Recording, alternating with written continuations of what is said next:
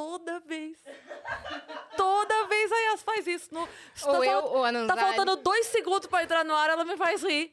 Salve, salve, viajantes, sejam bem-vindos. Apertem os cintos, pois estamos indo para Vênus. E sim, estamos ao vivo, chegamos aqui. Valeu geral que colou ontem no Clube Barbichas, foi muito massa, né, Nossa, minha foi parça? muito legal. Foi legal. Nosso último Vênus ao vivo com plateia do ano. Teve até baladinha. Cheio, teve baladinha. Mano, e os convidados, brabíssimos. Se você não assistiu, vai lá assistir. Mas hoje a gente tá com um convidado muito, muito brabo. Ele tá aqui, ó. Ele tá sentado aqui. Felipe Araújo. Oiê, tudo bem? oi, Cris. Oi, oi, As. Tudo bem? Toda a galera, todos os viajantes aqui do Vênus Podcast. Estou muito feliz de estar aqui com vocês. Tá muito legal tudo que vocês têm feito aí. Tô acompanhando. E simbora conversar um pouco, né? Bater um papo. Você gosta de trocar ideia? Eu gosto demais da conta. É mesmo? De Eu gosto- sentar assim e Eu duas gosto. horas de, de conversa? Assim, você tem até que me segurar um pouco às vezes, que eu dou umas viajadas, tá? Vocês não reparam, não. Tranquilo. Viajar, aqui é Vênus. Aqui é Então, Vênus. Você tá em casa. Muito bem, vamos dar os recados pra gente Já entrar no papo recados. direto. Perfeito. Se você quiser mandar pergunta pro Felipe, fazer um pedido de música, mandar uma declaração, assim, de fã, é só acessar nv99.com.br barra Vênus, que é a nossa plataforma. Lá a gente tem o limite de 15 mensagens e elas custam entre 100 Sparks e 300 Sparks. A gente também faz sua propaganda por 4 mil Sparks no final, ok? É isso. Se você estiver assistindo a gente pela Twitch, tiver uma conta da Amazon, você pode linkar a sua conta da Twitch com a sua conta da Amazon, porque isso vai te dar um sub grátis por mês e você consegue apoiar o nosso canal sem gastar o seu rico dinheirinho. Então linka lá a sua conta e dá o sub pra gente. É isso. E a gente tem uma surpresa pro nosso convidado. Ixi, Na começou. tela. Olha lá. Ó, que legal. que fofo. que maneiro. Quem que fez? Quem fez foi o Gigalvão, né, minha Gigalvão. parça? Nosso ilustrador. Já com a roupa do, do meu novo clipe, do meu novo single, que eu gravei lá em Goiânia no mês de outubro. Ele Então, tá essa, é- essa é a né? referência do look, né? Não, ele pega as referências atualizadíssimas. Fenomenal. Até seu colar, ó lá. Até o colar, a tatuagem. A da- tatu, a tatuagem. E no seu microfone tem o quê? O símbolo do Vênus, tá? Ah, que legal. Maneiro. Essa é um- sua, tá? Essa ilustração você vai receber em alta qualidade. E o código. Criar um pra- NFT e ganhar dinheiro em cima do. Combinado. Do Gigalvão. Tô brincando. Combinado. É Essa zoeira. jaqueta você deixa pra gente, então, que a gente, que a gente leiloa também, então. Mas muito legal. O código pra você resgatar esse, emblema é até achar alguém. E é gratuito que você resgata, tá bom? Você tem Legal. 24 horas. Muito bem. Vitória do time amarelo. Né? Exatamente. Conheci Você o, ficou sabendo disso? Pois é. que montaram o nosso time no Passo Repassa. Eu, Lindezo e Felipe Araújo. E aí, quando a gente tava no camarim, cara, eu fui com a mentalidade assim no Passo Repassa, porque eu nunca tinha ido, né? Eu fui com uma cabeça assim, cara, não vou me pressionar nas provas. Se ganhar, ganhou. Se não, tá tudo bem. Corta a cena. Corta a cena pra gente conhecendo o Felipe no camarim, assim, cumprimentando ele. Vocês sabem que eu já vim aqui três vezes, né? E as três eu ganhei. E a gente, ah, e essa você gostaria de ganhar? Sim, eu tenho que ganhar, porque todos os programas que eu já participei de competição, eu ganho, tá bom, gente? E a gente, tá bom. Mas não, eu não meti essa pressão toda também. Eu só falei, não, é porque eu sempre ganhei em todos os programas que eu já fui. Cara, por exemplo, é, ali no Raul Gil, do, do banquinho duas vezes. Eu nunca, eu nunca. Meu sonho é sempre, é sempre assistir no programa do Raul Gil. Nunca imaginei eu no programa do Raul Gil fazendo do banquinho e ganhei duas vezes. E é muito massa, vezes. né? E a gente foi do passo repassa e no final das contas ganhamos mais e a uma gente vez. ganhou. E assim, ganhamos com, Bonito, com né? muita, né? Ganhamos bem, as meninas não tiveram chance nenhuma. Pô, coitadas. Tadinhas, mas foi bom, foi bom. Foi bom, né? E é, é um time que você não pensa assim, tipo, Lindezo, Felipe Araújo e as minhas, assim, você não pensa em juntar, só que deu tão certo, Deu muito cara. certo, deu Cada um muito certo. era Vocês se bom divertiram? numa... Muito. A gente se divertiu demais, porque a- além de além de tinha as provas que eram físicas, né?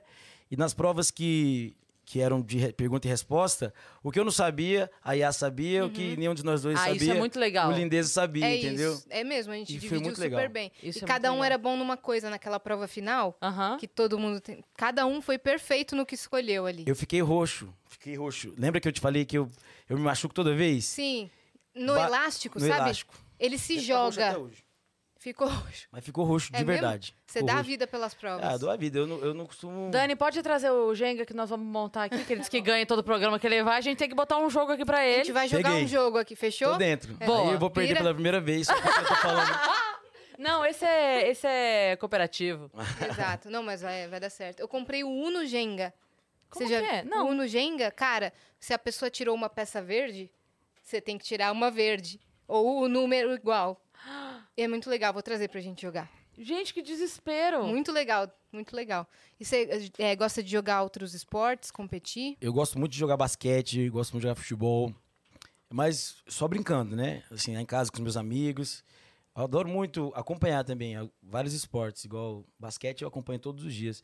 E o basquete é legal porque tem jogo todos os dias, não tem nenhum dia que não tem jogo. Todo né? Então, dia tem jogo? Todo Na dia. Liga Americana? Assim, é, na NBA.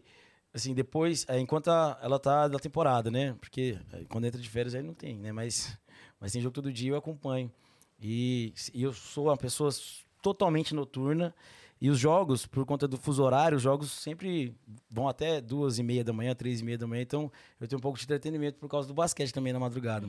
E tinha uma pergunta lá que era sobre bas- basquete bem específica. O único que sabia era ele. Nem lembro qual foi a pergunta, mas eu lembro que tinha um uma pergunta negócio dessa. que não entendi nada. Aí ele, basquete. Aí o Celso, caraca. Que é, que é aquela pergunta que faz, tipo assim, a última valendo um milhão, que ninguém vai saber, né? É, Exatamente. ele sabia. Deu, de- demos sorte, né? A gente deu sorte. Tinha um do Harry Potter que eu, eu não sabia se respondeu. Eu sabia, é. Muito legal, cara. Você já viu aquele filme do é, Quero Ser um Milionário? Quem quer ser um milionário? É. Aquele filme é perfeito, né? que o cara, que tipo assim, tudo que vai acontecendo na, Na vida, vida dele, dele. Na hora das perguntas. É, cara, o negócio é, dos três É. mos- mosqueteiros, é né? muito foda É muito inteligente para pensar é, aquele ali. Ele, é, aquele filme quer dizer que, às vezes, as experiências de vida te dão mais, mais conhecimento do que propriamente uma escola ou uma universidade, né? Exatamente. Com certeza. É, então, certeza. E você tem uma história de vida muito intensa, né? Muito bonita. Assim, graças a Deus, muita coisa já aconteceu na minha vida, muitos altos e baixos, mas eu sou muito grato, assim, a tudo que Deus coloca no meu caminho, a minha família, principalmente, que, que me dá muito apoio, me, me ajuda demais, sempre me mantém na linha, né? E meus amigos, assim, eu, eu sou uma pessoa que eu preservo as mesmas amizades da minha infância, estou sempre com as mesmas pessoas. Lógico, vou conhecendo muita gente no, no, no decorrer do processo, mas, mas sempre preservo os meus melhores amigos ali de infância. E isso me, isso me ajuda a manter minha essência, assim. Final do ano ou férias, você vai sempre pra lá? Pra Goiânia? É. pra Eu tô sempre em Goiânia, eu moro lá, né? Na ah, verdade. você mora lá? Eu moro lá em Achava que Goiânia. você tava morando aqui. em Não, eu moro lá em. Goiânia. Inclusive, cheguei hoje aqui. É, eu tô sempre lá. É, começo da semana, principalmente, porque não tem show, né? Segunda e terça. Mas aí de quarta, quinta em diante já começa, começam os compromissos. Eu tô sempre na estrada. Mas, é, mas você tem, tipo, um, um. Como fala? Um QG aqui ou não? No Não. Na verdade, é, assim, aqui em São Paulo tem muita coisa para fazer. Então, todo mês eu venho duas, três vezes para São Paulo. É, minha namorada tem um apartamento aqui em São Paulo. Ela também, ela também, ela, o, o trabalho dela faz com que ela precise de, um, de uma base aqui em São Paulo. Então, ela tem um apartamento, na verdade, e ela mora lá em Goiânia no mesmo condomínio que eu. Mas muitas vezes eu fico, eu fico aqui junto com ela, mas também fico em hotel. Não tenho, não tenho uma base fixa aqui em São Paulo. Ela também viaja muito? Ela viaja bastante. Viaja muito comigo e viaja muito porque ela trabalha com, com, com joias e tudo mais. Aí tem muitos clientes no Brasil inteiro, enfim. Entendi. Aí tem Aí que ficar, Tem que ficar. rodando os estados, Exatamente. né? E, e São Paulo é centro de quase tudo, né? Uhum. Brasil, centro financeiro, centro. Tudo acontece. Tudo né? acontece aqui. Isso que é, é- a gente comenta isso às vezes, que tem muita gente que tenta, tenta não vir, tenta não vir, mas se é pra trabalhar com isso, é difícil a pessoa ficar longe. Cara, meus amigos aqui de São Paulo, meus amigos que são de Goiânia, que moram aqui em São Paulo, eles falam, Felipe, você tá perdendo. Você tá perdendo dinheiro. tá perdendo dinheiro porque aqui em São Paulo as coisas acontecem num. É. Pô, Amanhã, num jantar, é. você É isso, tá indo pra cara. jantar mesmo no restaurante, aí chega uma pessoa que começa a conversar com você, e aí já Uhum. tem um.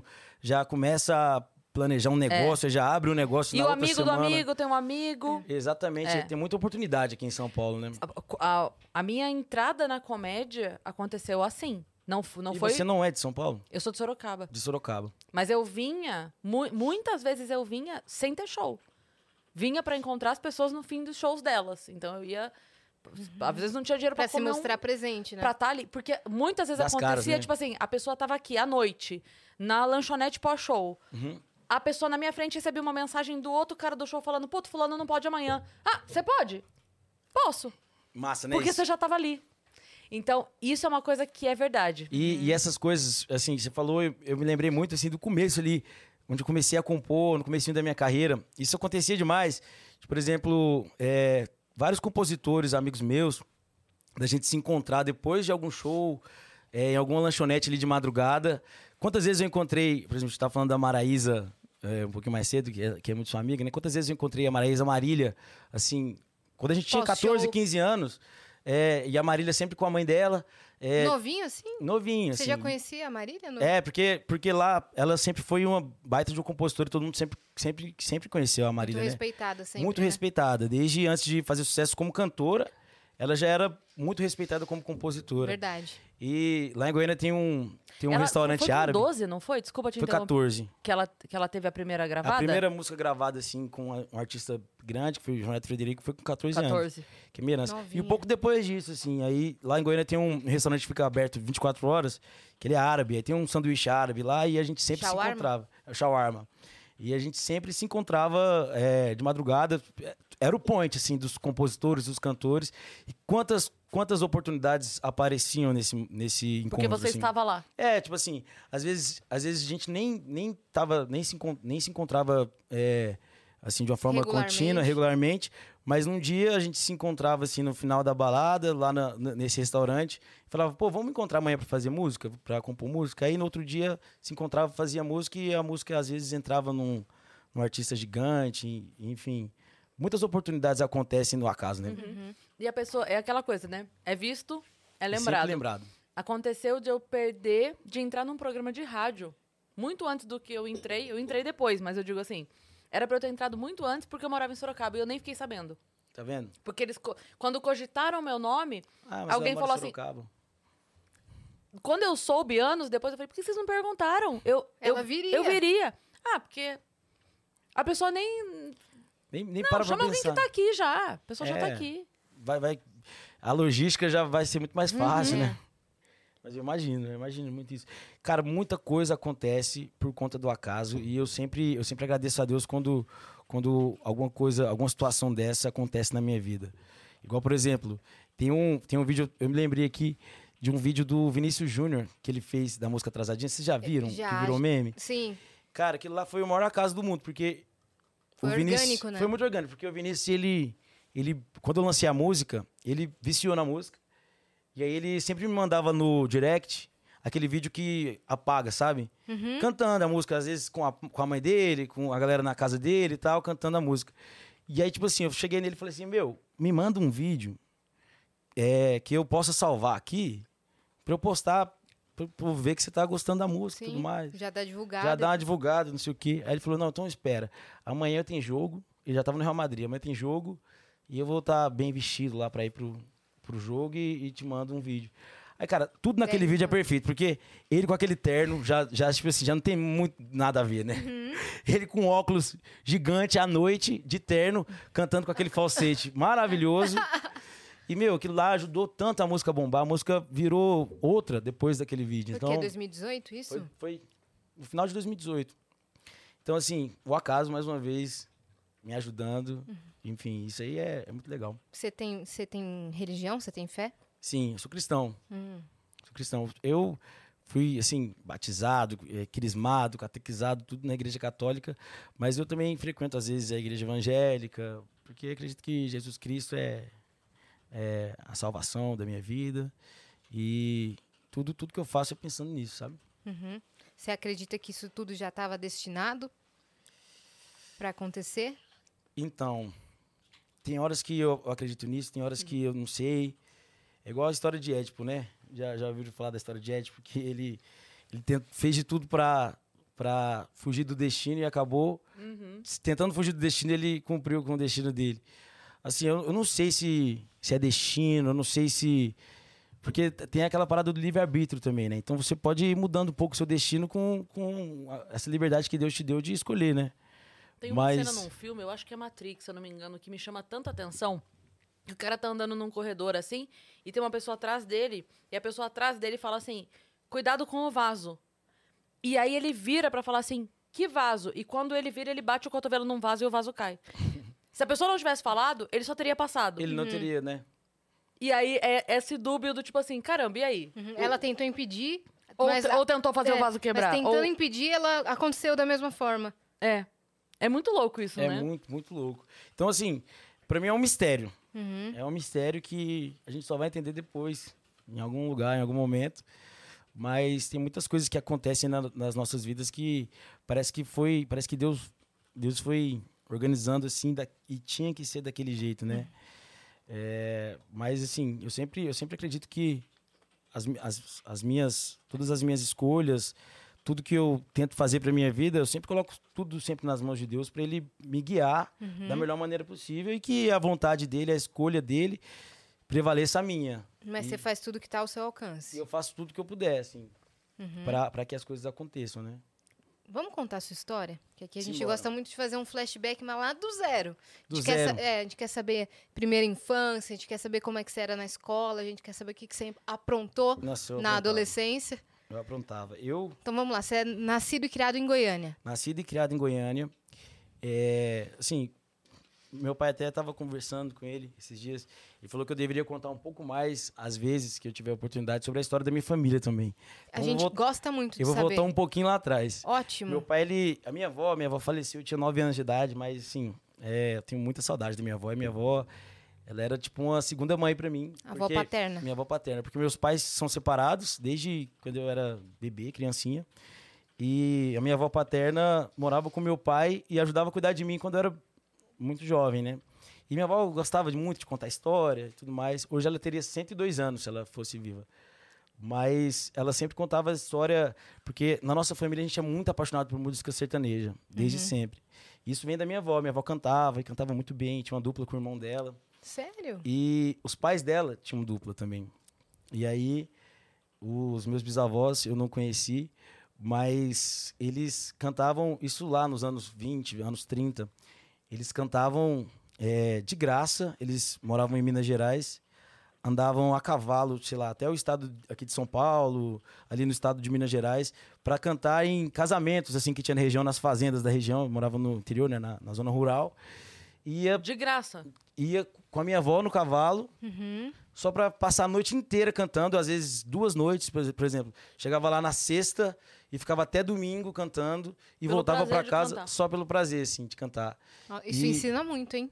Pois é, isso é muito legal. Isso ensina muito. E eu acho que isso, a gente puxou um pouco disso. Meu pai, ele é muito apaixonado por música, eu também sou muito apaixonado por cantar, assim, em todos os momentos, assim. Se tiver numa resenha na minha casa, às vezes meus amigos falam assim, não, você não... não- Aí tem algum outro cantor, não, você não precisa cantar não, você tá voltando de show, você tá cansado. Eu falo, ah, que nada. É uma coisa você colocar um jogador de futebol no banco de reserva, ele pode estar cansado tanto que for, mas ele, Ele não vai quer se jogar. aguentar, né? E aí, é... E, e aí minha, minha avó conta que a minha, minha bisavó, a mãe dela, era apaixonada pelo, pelo prestígio de quando eles chegavam assim na fazenda, de longe, já começava a soltar foguete os fazendeiros da época, porque eles Ia ter estavam música. é, porque ia ter música. Era a felicidade, eles estavam trazendo a alegria da festa, né?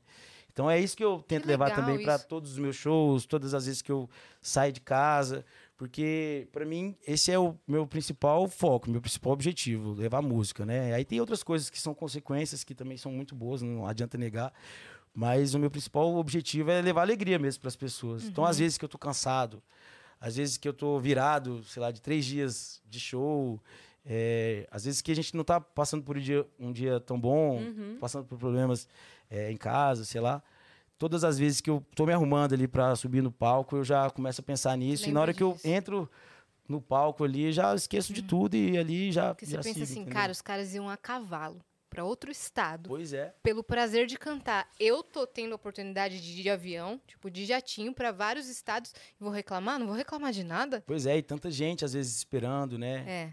É, quantas vezes eu também. Eu, eu sou muito fã de muita gente. Quantas vezes eu fui em shows que eu tava na, na situação de Uhum. estar assistindo e ficar ali imaginando, cara, como é que deve ser a- como é que será que deve ser esse cara de perto?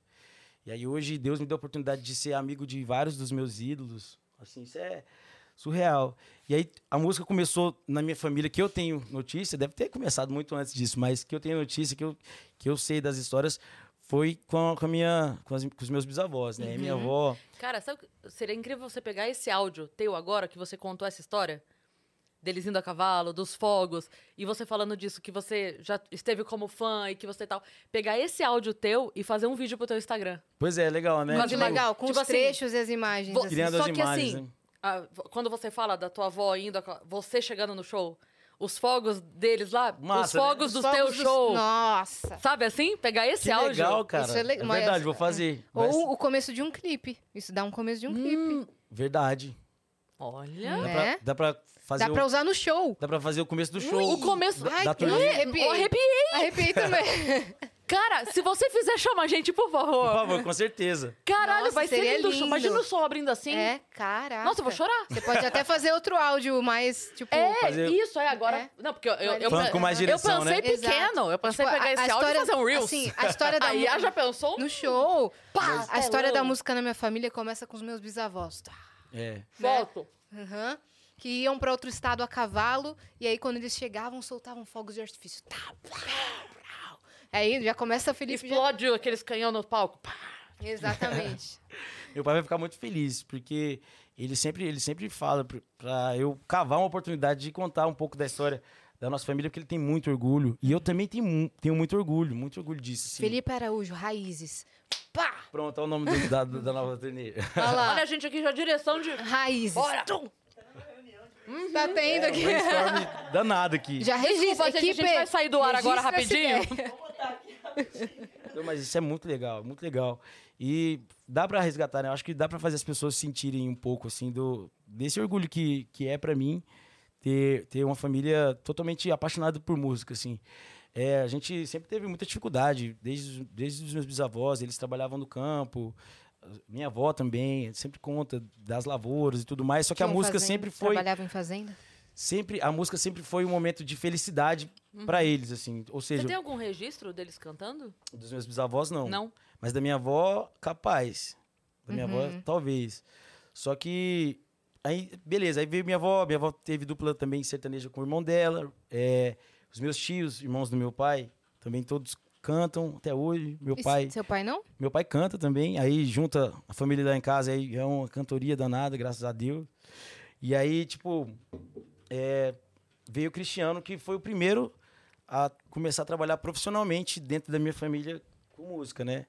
Porque meu pai, ele, meu pai, ele, ele, o projeto de vida do meu pai era fazer com que o Cristiano, a princípio, que foi o irmão, é o irmão mais, é o irmão mais velho, né, o primeiro filho, fazer com que ele se tornasse um cantor, independente é, do quanto ia ser difícil. Então, meu pai trabalhou a vida inteira, assim, é, posto de gasolina, meu pai trabalhou em Lava Jato a vida inteira para fazer tudo que o Cristiano precisasse para se tornar um cantor. E quando eu nasci, o Cristiano já cantava. Então, eu, eu todos os momentos da minha vida, eu, eu tenho recordação de estar indo no show do Cristiano. Uhum. Quantos anos de diferença? Nove anos de diferença. Então, E vocês são em quantos? Desculpa. quatro. Em Por parte irmãos. de pai, são quatro irmãos. Por parte. é, são três, eu tenho três irmãos. E por parte de mãe, eu tenho dois irmãos. Uhum. Mas, assim, eu, quando era bebê, eu já. As primeiras lembranças da minha vida é ver o Cristiano tocando em shopping, por exemplo. É, Olha aí, shopping. você também já cantou? Aham. Cantava em shopping, assim. Pois é, tipo. Andando e fazendo, tipo, umas serenatas, assim. Entendi. O Cristiano cantava, tipo, na praça de alimentação, sabe? Sei. E aí eu tenho muita recordação disso, é, bares e tudo mais. Por, por conta de ver muito isso acontecendo dentro da minha casa, eu sempre gostei muito de música, mas eu tentei, eu tentei dentro da minha cabeça, eu comigo mesmo, tentei fugir um pouco disso. Negar. Negar, porque eu via meu irmão e eu pensava assim, pô, o Cristiano já faz isso, eu tenho que ir A para gente outro já ouviu lado, isso né? de outras pessoas que tinham músicos na família. Uhum. Tipo, Eu tenho, tipo, A Luísa falou isso, né? a Luísa Posse, né? É. Falou, Que tentou mãe, fugir, mãe, né? tentou, Uhum. tipo... todo por mundo tudo. joga isso no meu colo, tipo... não- Pois é, eu, eu, tentei, eu tentei também. Aí eu comecei, só que eu era muito apaixonado. E teve uma vez, aí tudo começou na igreja. Eu comecei a cantar no coral da igreja e meu sonho era cantar o salmo, porque o salmo era o único momento solo, né, no coral assim.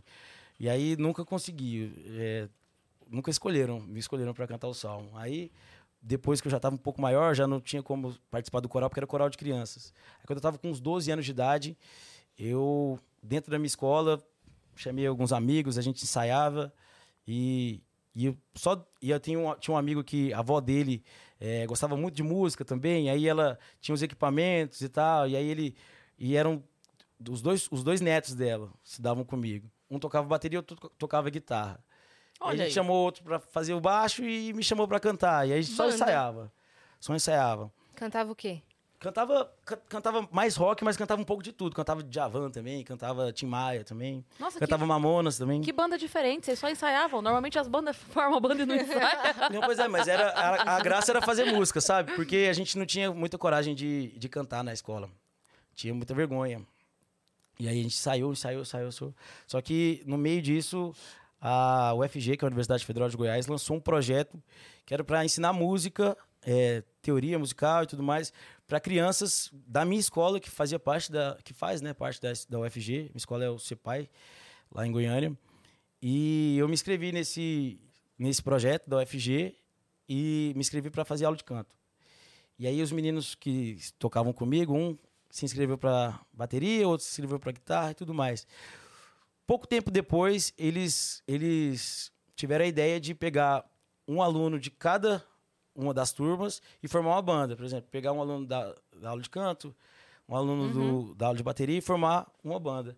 Foi quando eu tive minha primeira experiência cantando mesmo para várias pessoas. E aí, naquele momento ali, eu tinha certeza do que eu queria fazer para minha vida. Quando e você tinha? tinha 12 anos de idade. Só que era muito dentro da minha cabeça, meu pai não podia saber disso, porque eu não estava cantando sertanejo. Tava cantando, sei lá, um pouco de rock, um pouco de MPB. E aí eu não queria que meu pai descobrisse, então eu fazia meio que escondido. E eu morava com a minha mãe, então dava para eu fazer escondido isso, né? E eu tinha vergonha do meu pai ver. E te comparar. Não, ele não ia me comparar, mas eu tinha, eu tinha vergonha, tipo assim. Eu queria fazer do meu jeito, enfim. E eu via tanto que eu via tanto que meu pai era, meu pai era muito, meu pai é muito perfeccionista e muito rígido, sabe? E eu via o tanto que ele era rígido com Cris, assim. Então, eu falava assim, não, deixa eu fazer do meu jeito aqui, e meu pai não precisa nem saber, não sei nem até onde isso vai dar. E aí, na primeira apresentação, minha mãe foi lá e me caguetou, falou pro meu pai que... Me que aguentou, é ótimo. Não, é, como, é muito engraçado porque não é como se ele estivesse pichando um muro, né? Minha mãe me caguetou pro meu pai. Que eu ia cantar. Que eu ia cantar. Quando eu cheguei pra cantar, aí eu tinha 12, 13 anos de idade, o Cris já cantava em bares, já tava tocando bastante em Goiânia, Tava meu nesse pai momento da carreira, É. rodando barzinho. rodando barzinho todo dia, né? Então, assim, todo dia ele cantava é, em algum bar lá em Goiânia. E meu pai já estava muito acostumado com isso. E pra mim era, era, era algo surreal, só que eu ficava pensando, pô, o Cris faz show de quatro horas no bar, eu vou cantar só três músicas, nem vou deixar ele ficar sabendo disso, não. Mas pra mim, essas três músicas parecia que eu tava fazendo Rock in Rio, sabe? Aí, Era o seu momento, né? era o meu momento. Aí, quando eu cheguei lá pra cantar, minha mãe nem me avisou também que avisou meu pai. Na hora que eu cheguei lá pra cantar, na primeira fila, meu pai, o Cristiano, minha mãe, todo mundo. Falei, aí, ó, é agora, como é que eu canto? E aí foi. O que, que você sentiu nessa hora? Eu senti. Primeiro, eu senti vergonha antes de começar, mas depois que eu entrei, assim, que eu, que eu soltei a primeira frase da música, e aí também eu não tava mais nem aí quem tava ali. Eu só senti um negócio muito, muito único. E aquele, eu, naquele dia, mesmo tão novo assim, aquele dia eu sabia exatamente o que eu precisava fazer pro resto da minha vida. Que era sentir aquela sensação. E daí pra frente, fiquei, durei mais um, um tempo assim com a banda. A banda se desfez, o projeto acabou. E eu sempre fui apaixonado por música sertaneja também. E aí, outra vez, escondido do meu pai, do meu irmão, de todo mundo. Aí dessa vez, eh, quem era minha cúmplice era minha irmã mais velha. Hum.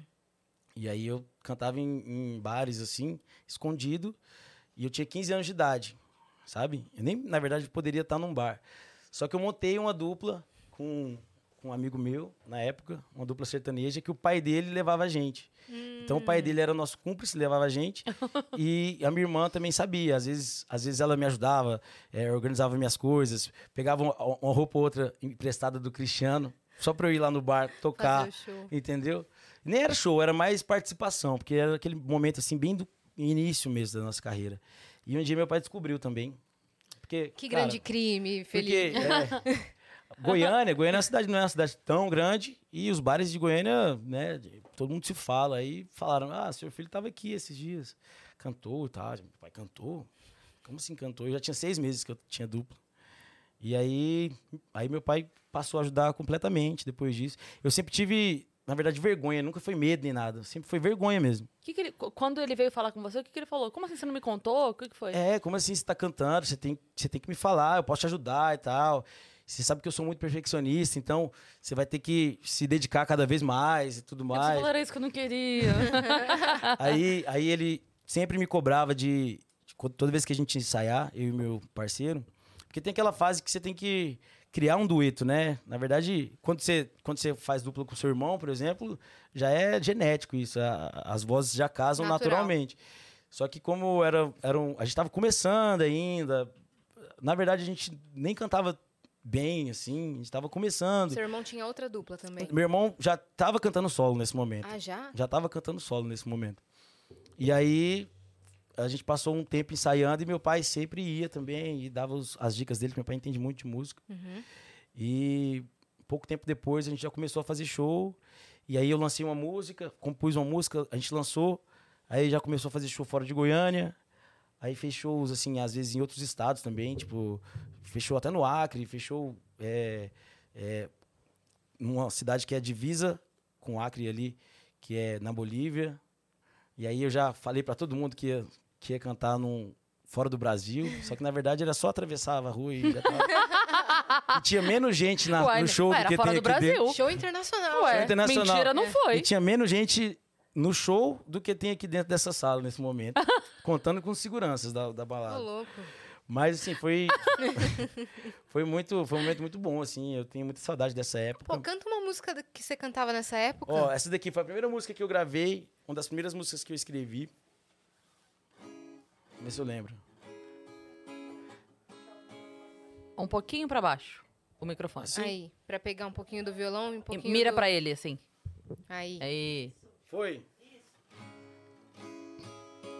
Sal, limão, um copo de tequila, arrocha bem gostoso e vai, e vai no vira, vira e sal, limão, arrocha essa menina, que a gente vai virando e vai, e a mulherada pira, vou te ensinar a nova sensação, chama a mulherada aqui, vai começar a moeção, tome cuidado pra não exagerar, no toque do arrocha você pode viciar, então vou misturar tequila com a rocha. Sei que você vai gostar e vai lembrar de mim.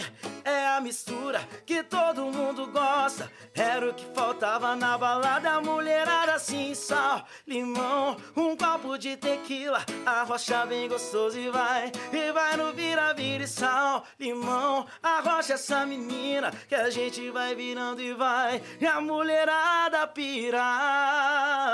Caraca! Já era bom, mano. Não, mas era uma música que, assim, eu nunca nem bebia, eu não bebia, eu tinha 15 anos. nem Nunca saía, não saía, meu pai não deixava. Eu só saía quando eu era escondido pra cantar também. E Ah. aí eu falava que ia dormir na casa do, do meu parceiro. Na verdade, a gente ia pro bar tocar.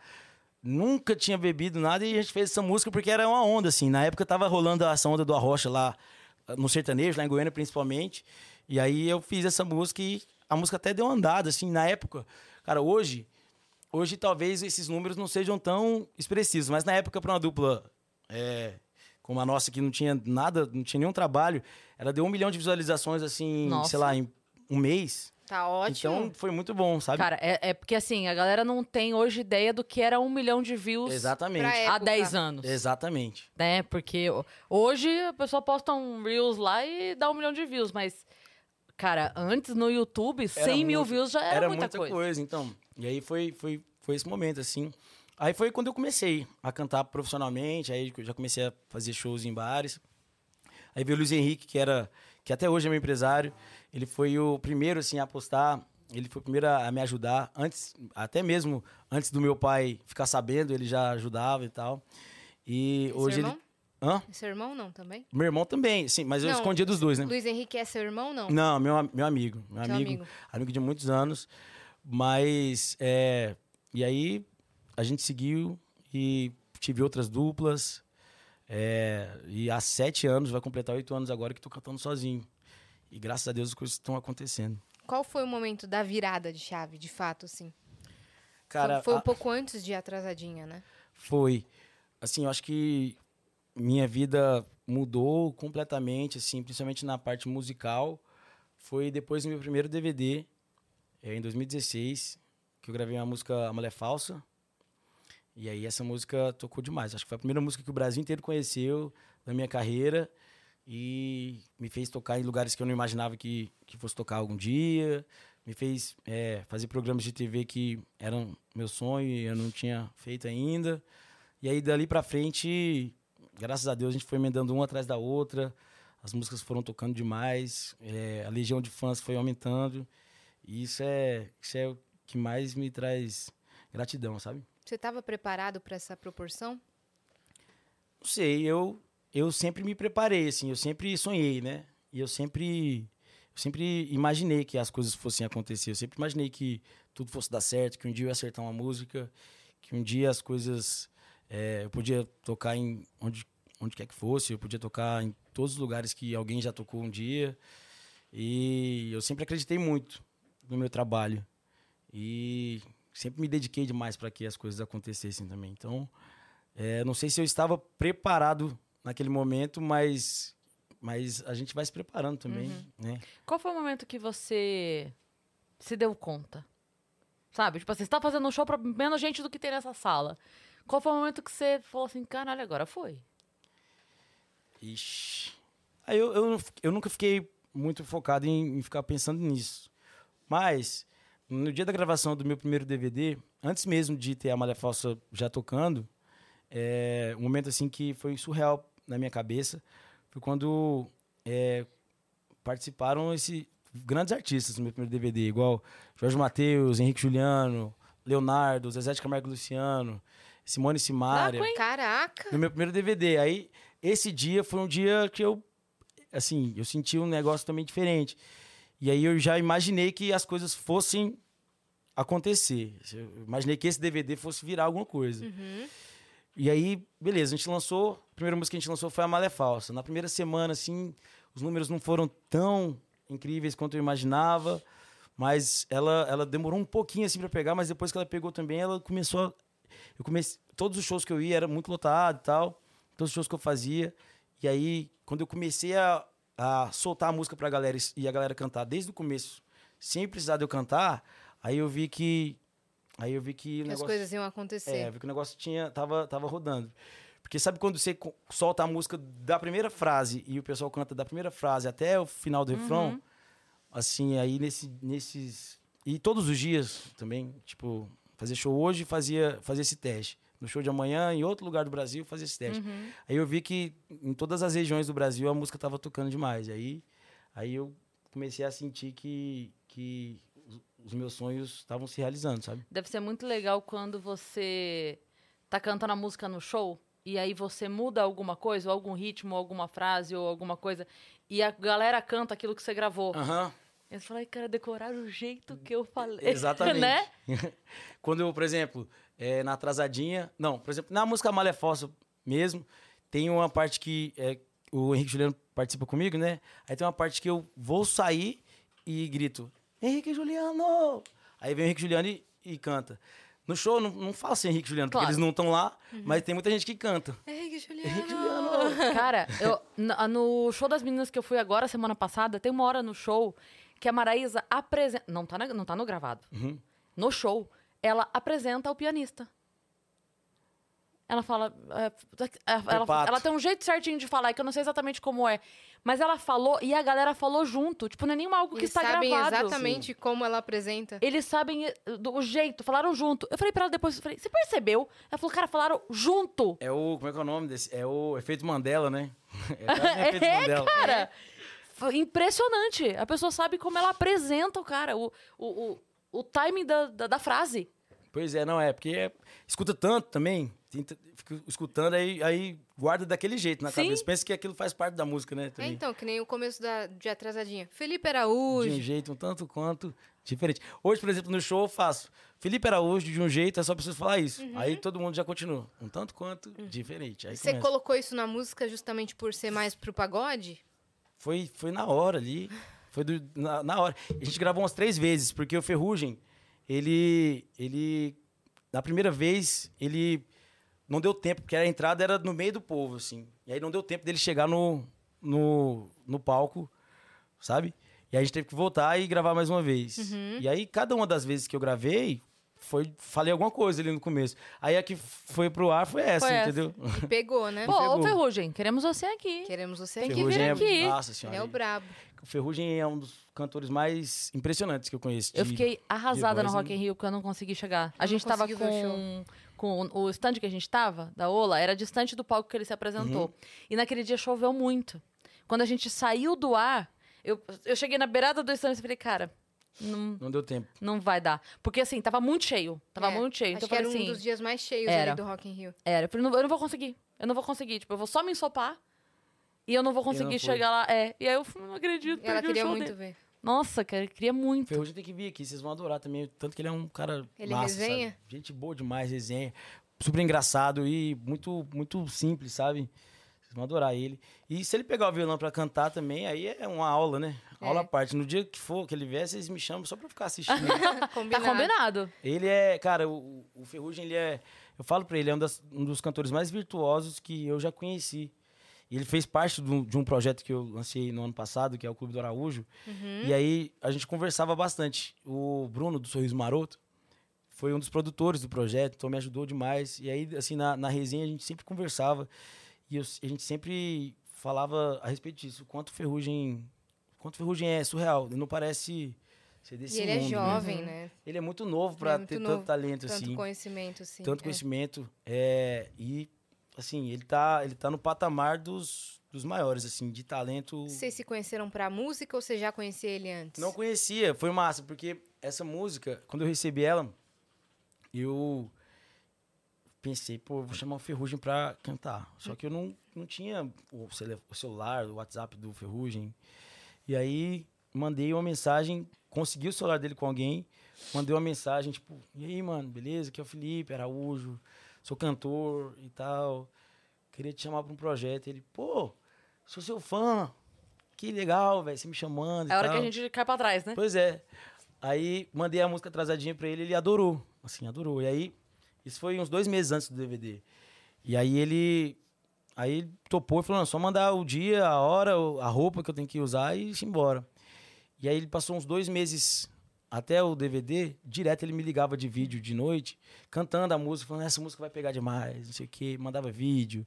E ele com a família dele, e ele tava muito empolgado. Ele já tava viciado, Já já. tava, só que a gente só se conheceu pessoalmente no dia da gravação do DVD. E até que a gente até brinca, eu e Ferrugem, que, assim, acho que um dos principais presentes que essa música deu pra minha vida foi a amizade dele. É, talvez se não fosse essa música, a gente nunca seria tão amigo quanto a gente é. Então é um presente também. Ele também tava estourando, né? Tava, ele tava, ele tava num, numa, ascen- numa ascensão, né? Exato. Vocês estavam mais ou menos no mesmo. Sim. No gráfico, assim, Sim. no mesmo lugar. Exatamente. E foi muito, foi muito legal. É, a música fez muito sucesso. É uma música que a gente costuma brincar, não é uma música de Felipe Araújo, não é música de Ferrugem, é do Brasil, é de É. todo mundo. É uma música que me fez ganhar tantos prêmios é, no ano de 2019. Música do ano no, no, no prêmio do, do Domingão do Faustão. Prêmio de show de música do ano também. Assim, é, foi, foi uma música que me ajudou a realizar vários dos meus sonhos. Uhum. Quem que compôs? E o melhor de tudo, cara, a composição dessa música é uma loucura também, porque são três compositores que até então não tinham acertado nenhuma música com ninguém. Três compositores, cada um de um estilo, que com- é, numa, sei lá, num, num sorteio, eu acho, sei lá, os três saíram junto e fizeram essa música. Era um Tipo, camping de composição? Era tipo, como se fosse um, um camping de composição, aí sobrou os três.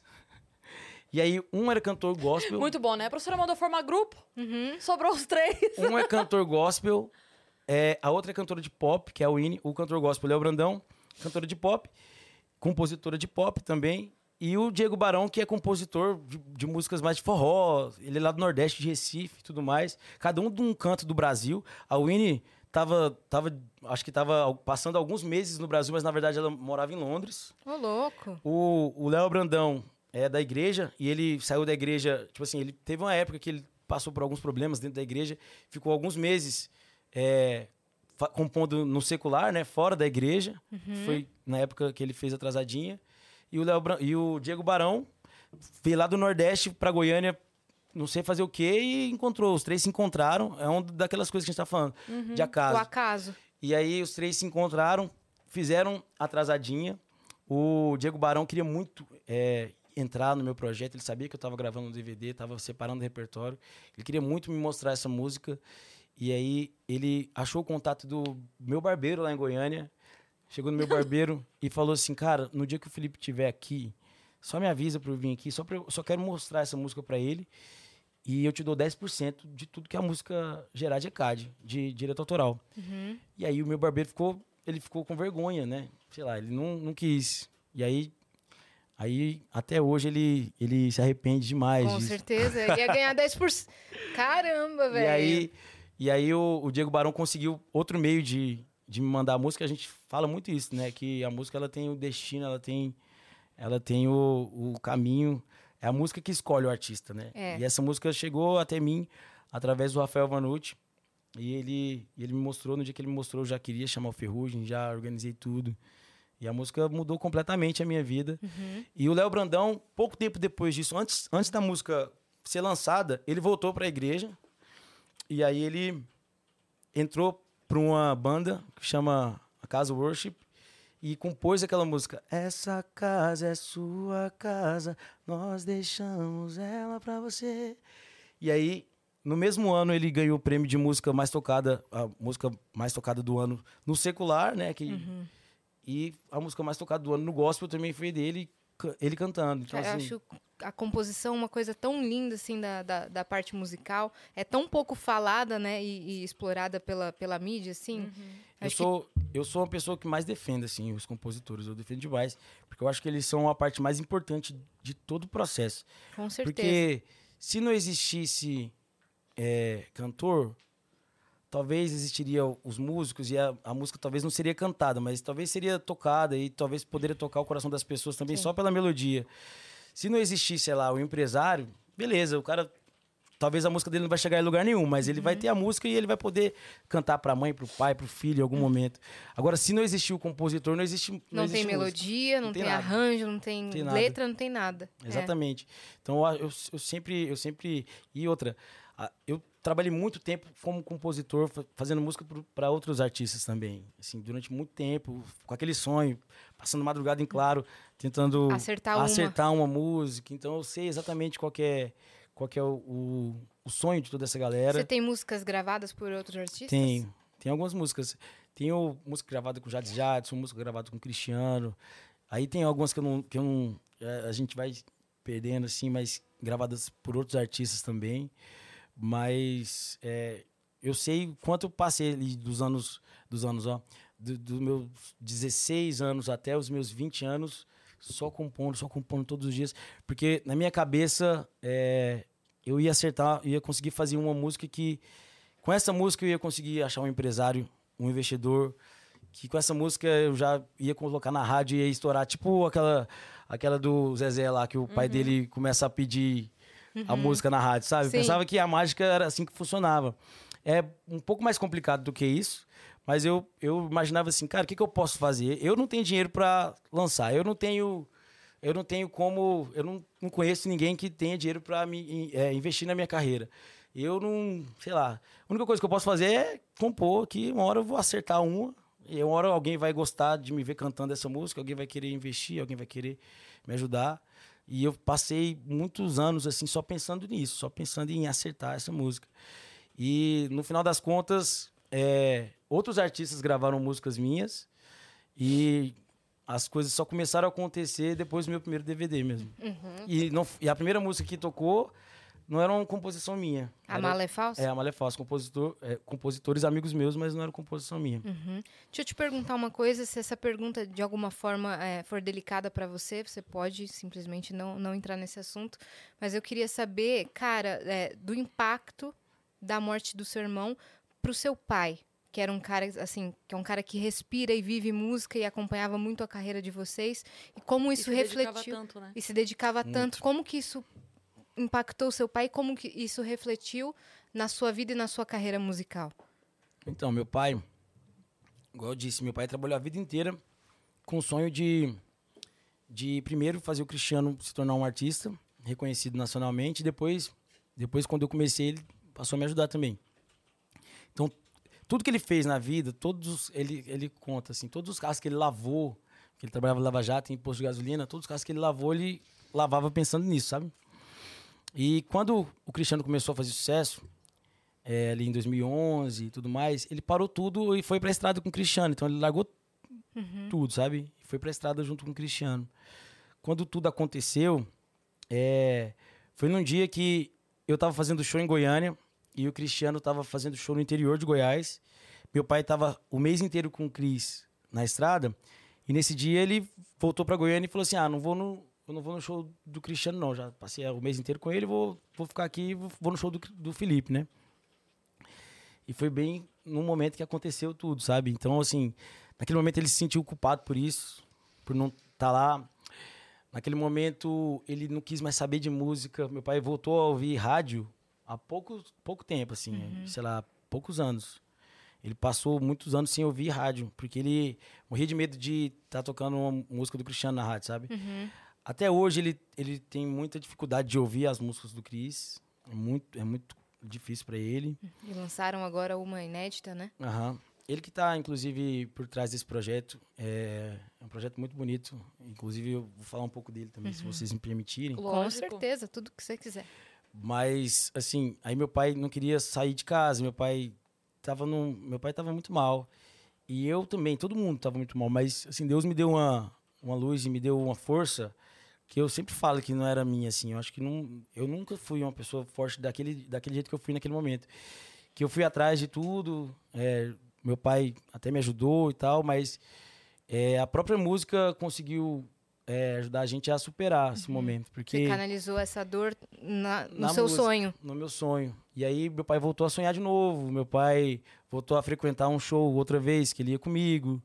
Ele, ele viu a música tocando na rádio, as minhas músicas tocando na rádio, ficando em primeiro lugar em alguns momentos. E assim, ficando feliz com isso. Então, assim, a música, sei lá, todos os fãs, todo mundo que nos acompanha aí por esse Brasil, pelo mundo inteiro afora, eles foram muito importantes para para ajudar a gente a passar por aquele momento, assim, para passar por tudo que, que a gente passou, que a gente tem passado, e eu acho que a gente vai passar para sempre, assim. é, nunca vai nunca vai curar completamente uma ferida dessa, mas pelo menos é, Deus e as pessoas nos ajudam a, a você, pelo menos cicatrizar um- pouquinho, né, de tudo que de tudo que a gente passou. Você chegou a conversar com o Leonardo sobre isso? Não, nunca conversei com o Léo sobre isso. Porque Na verdade, por uma teve uma- situação parecida, né? Teve- o- quem, quem, quem conversou comigo a respeito disso foi o Zezé. Uma vez o Zezé me encontrou é, alguns meses depois do acidente do Cris. E ele me ajudou a, a ter força, cara. Eu nunca esqueço desse dia. Porque ele falou assim, Felipe, é- você tem que ser forte, você tem que, você tem que lutar pelos seus sonhos. Você sempre gostou muito disso. Tudo que você precisar, você pode contar comigo. E você tem que ser muito forte também pela sua família, porque a sua família sempre viveu isso. Seu pai sempre viveu isso. E eu sei, e eu vou te falar uma coisa. Nunca vai passar. Você sempre vai sentir saudade, às vezes você vai chorar do nada. Porque isso acontece comigo até hoje. Porque o Zezé, Ele ele, perdeu, perdeu o ele irmão. perdeu o irmão quando ele tinha 11 anos de idade. Que era a primeira dupla dele. Que era a não é? primeira dupla dele. Exatamente. E até hoje, acidente o Zezé, também. no acidente de carro também. O Zezé até hoje, com 60 anos de idade, já passou 50 anos disso. Até hoje ele ele ele sente. E é algo que vai ser para sempre, Uhum. né? No filme, isso foi muito forte, né? Muito foi forte. representado no filme deles. Foi. Tipo, eu era Aquela criança cena, quando assisti. aquela cena é muito incrível, né? É, a Dira, a eu Dira fiquei- Paz. Eu fiquei, gente, que? Porque a gente já tava pegado, tipo, a toda a história, era a primeira dupla e tal. e Uma criança aí no filme, Pois é, e aí ele uma luz e some. ele ele foi ele foi um, um grande ele foi um grande conselheiro nesse momento assim ele, ele me deu esse conselho de, de canalizar todo o meu sofrimento toda tudo que eu pudesse nessa força para fazer as coisas propósito, acontecerem né? no meu propósito no meu objetivo meu objetivo sempre foi esse não passou a ser esse naquele momento meu objetivo foi esse desde quando eu, desde quando eu cantei pela primeira vez lá no no palco lá da UFG Uhum. e, e graças a Deus, assim, Deus foi muito, foi muito presente nisso. Igual disse, os fãs também nos ajudaram. É, acabei conquistando também uma, uma legião de fãs Uhum. É, que às vezes nem sabem que eu sou irmão do Cris. Então, isso que eu Às acho vezes doido. eu vejo, eu também. Você você acredita Você que... conseguiu construir uma carreira paralela De não precisar ficar se comparando, sabe? Isso aí foi algo que eu mesmo. Todas as vezes que. Existiram algumas situações que pessoas criaram isso. Sabe? Às vezes eu ia num show, chegava no show e tinha lá na divulgação. É, Venha matar saudades. Nossa. Sabe? Tipo assim, aí eu, já- eu não queria nem subir no palco. Isso lá no comecinho da minha carreira, é, solo, lá no comecinho de, de todo esse momento, assim. Só que é algo que eu sempre lutei e relutei contra, assim. Eu nunca deixei ninguém é, fazer essa associação, porque porque para mim era, para começar, injusto. Era uma apelação. Eu não gosto de nada que é sensaciona- sensacionalista. Com certeza. aham. Eu não gosto de sensacionalismo. Eles queriam vender. Às vezes, ingresso em a cima Karine, disso. a Karine Taqueira já passou muitos perrengues comigo de eu não querer Você tá fazer. um- faz tempo, Karine?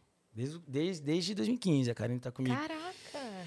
E passando, assim, alguns perrengues de eu não querer continuar a entrevista porque tava indo para um lado que eu não, não achava o certo. Porque tinha uma pauta sensacionalista e eu não queria falar sobre isso, eu Não queria é falar justo com sobre. nenhum dos dois. Não é, É. justo. Não é justo com nenhum dos dois, sabe? Exatamente. E aí, às vezes, algumas pessoas talvez é, viam assim alguma manchete que criavam uma manchete, aí as pessoas liam essa manchete e pensavam, ah, esse menino tá usando. Surfando na onda do. É, e isso nunca aconteceu da minha parte, né? Graças a Deus. E é por isso que eu tô aí já há sete anos, tocando, é, fazendo meu trabalho, tocando no Brasil inteiro. Cada dia, é, cada dia mais músicas estão chegando por aí. Tem a nova agora, Tem né? a nova. por- justamente por causa disso. Eu acho que eu sempre fiz meu trabalho de uma forma muito, muito justa, principalmente comigo, tentando escrever a minha história, né? Sim. A gente conversou com o Pedro Mariano aqui, filho da Elis Regina, Uhum. e ele, ele comentou que desde muito cedo, porque ele perdeu a mãe muito cedo, então quando Muito ele entrou jovem. na música, tinha meio que assim, fãs, o, o, fã órfão, Sim. sabe? Que canalizava o carinho nele. Uhum. E a gente conversou sobre isso com ele, como é que ele lidava. E ele comentou assim que era, era muito fácil perceber quando era um carinho genuíno de alguém que gostava muito da mãe e estava só meio que canalizando o carinho, Uhum. ou se era alguém querendo se aproveitar da pauta ou Sim, alguma coisa assim. Você consegue identificar? eu isso? consigo. Cara, e eu gosto, sabe? Tipo assim, tem muitas pessoas que, que entram no meu camarim pra tirar foto e conversar comigo ali, que dá pra perceber que elas, elas até chegam assim, cara, eu sou muito, muito, muito fã do seu irmão. Sou muito, muito fã do seu irmão. E aí, cara, eu adoro isso, porque eu percebo que a história dele foi muito bem construída e, e permanece, permanece no coração das pessoas. E essa Isso é muito pessoa tá importante. falando na intenção de que saiba que o seu irmão era muito querido. Muito, é, A- A, intenção dessa pessoa fica clara pra você. Exatamente, né? isso fica claro na minha cabeça. E que você tem meu total apoio também, Sim, sabe? exatamente. Aí eu fico, eu fico assim, cara, eu agradeço demais. Meu pai fica muito feliz também, eu fico muito feliz. E outra, meu irmão, né? Então, assim, se alguém falar bem do seu irmão, se alguém elogiar seu irmão, você não Nossa, vai é. falar, puta, que, É. Sim, que vou massa. ficar orgulhosa muito demais. orgulhosa. é. Então, eu fico muito feliz, muito feliz quando, quando as pessoas é, enaltecem o trabalho que ele fez, Uhum. sabe? É, eu não gosto quando alguém usa disso pra fazer para fazer algo apelativo. Aí, pra É. Como mim, se, tipo assim, como se o teu passe valorizasse pra ele. é só pra falar Isso. É. que eu sou irmão do Aham. Cris. Isso aí eu não, nem aceito, sabe? Eu nem con- continuo. Mas quando alguém enaltece todo o trabalho que ele fez, É bonito. é, né? bonito. Quando falam da saudade que tem dele, isso é muito legal. Você quer- Inclusive no meu show, eu, eu faço algumas músicas e sempre falo que é, eu- uma das coisas que eu prometi pra mim mesmo foi que eu nunca deixaria as pessoas esquecerem quem foi o Cris, né? Tipo, todas as vezes, todas as oportunidades que eu tiver, vou cantar as minhas músicas, vou fazer o meu trabalho, vou tentar é, é, mostrar pra todo mundo o que eu tô fazendo, Sim, mas Sim. nada me impede de cantar uma música dele Sim. e deixar essa memória no coração das Sim. pessoas E que estão ouvindo, é, né? Ele Sim. deixou um legado também. É. É, muitos cantores solo, sertanejos, vieram depois que o seu irmão começou a fazer É. solo, Uhum. porque não tinha mais, né? Da, da nova geração. Não tinha cantor solo, basicamente. É meio que uma. Um, um, um bastão seu de manter isso, né? Como ficou, por exemplo, pra Maiara e pra Maraísa, É. essa, é, esse bastão de, da memória da Marília. Da Marília. É. Né? Do Henrique Juliano também. O Henrique Sim. Juliano também tem, tem muito. Eles têm muita vontade, eles têm muito é, desejo de, de deixar sempre viva a memória da Marília. Sim. Sim. Porque eles eram como se fossem É. pais pra ela, né? É. Não, foram os quatro em cima, né? Padrinhos, é. Sim. Exatamente. é. Você quer contar só sobre o projeto que você falou que gostaria Ah, de é verdade. comentar?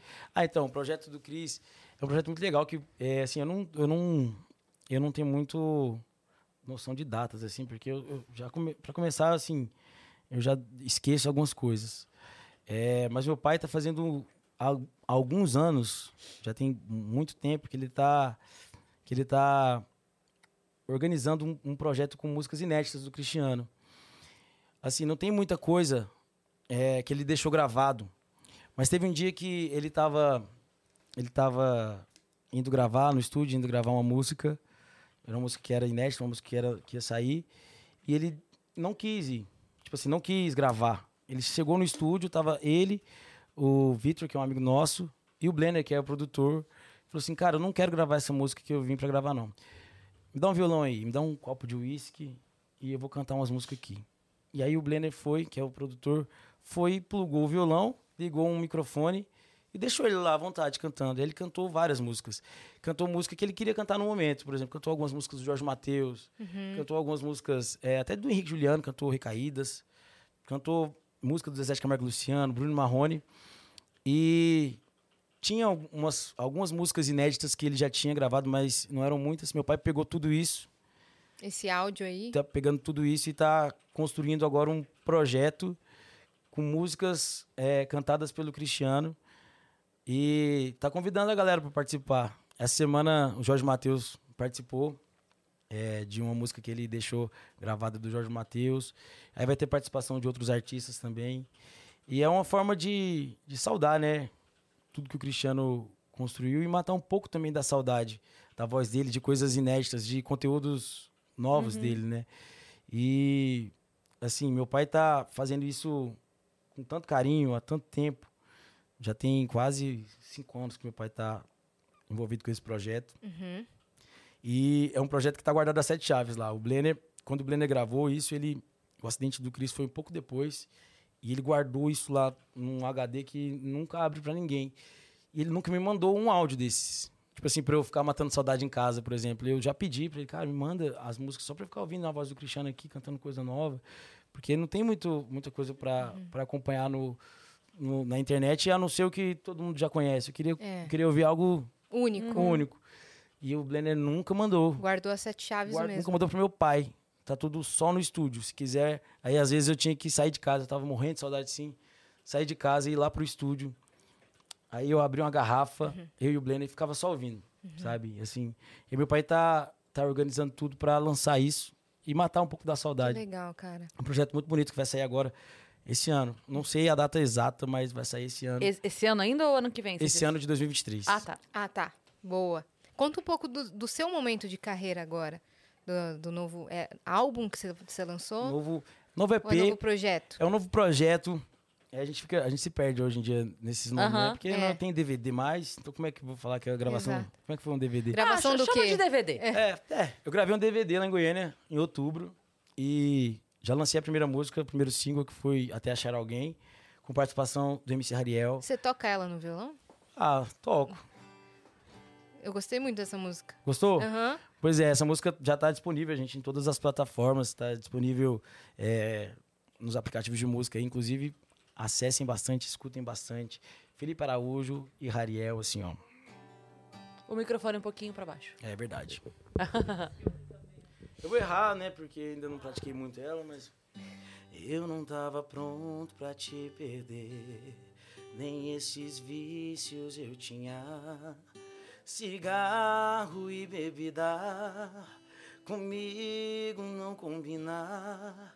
E agora eu tô dando uns beijos em quem eu não quero pra tirar quem quero da mente. Claramente minha vida não anda pra frente. Sentimentalmente. Tô sendo obrigado a virar vagabundo. Suar meu corpo em cama estranha e quarto escuro. Ser uma pessoa que eu não sou. Pra esquecer quem não me amou. Até achar alguém que me ame também. Eu vou achar alguém que me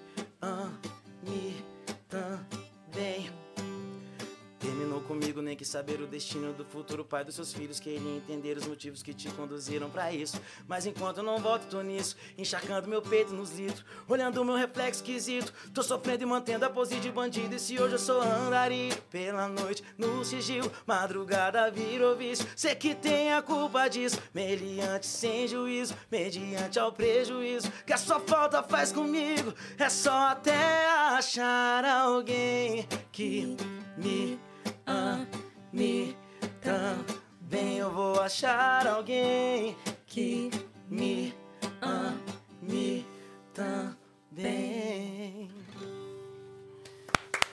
Cara, essa música é difícil de cantar, É hein? difícil de cantar, tocar de nem tocar. tanto, mas, mas cantar tocando, pra quem Tem não é um, palavra. um violonista.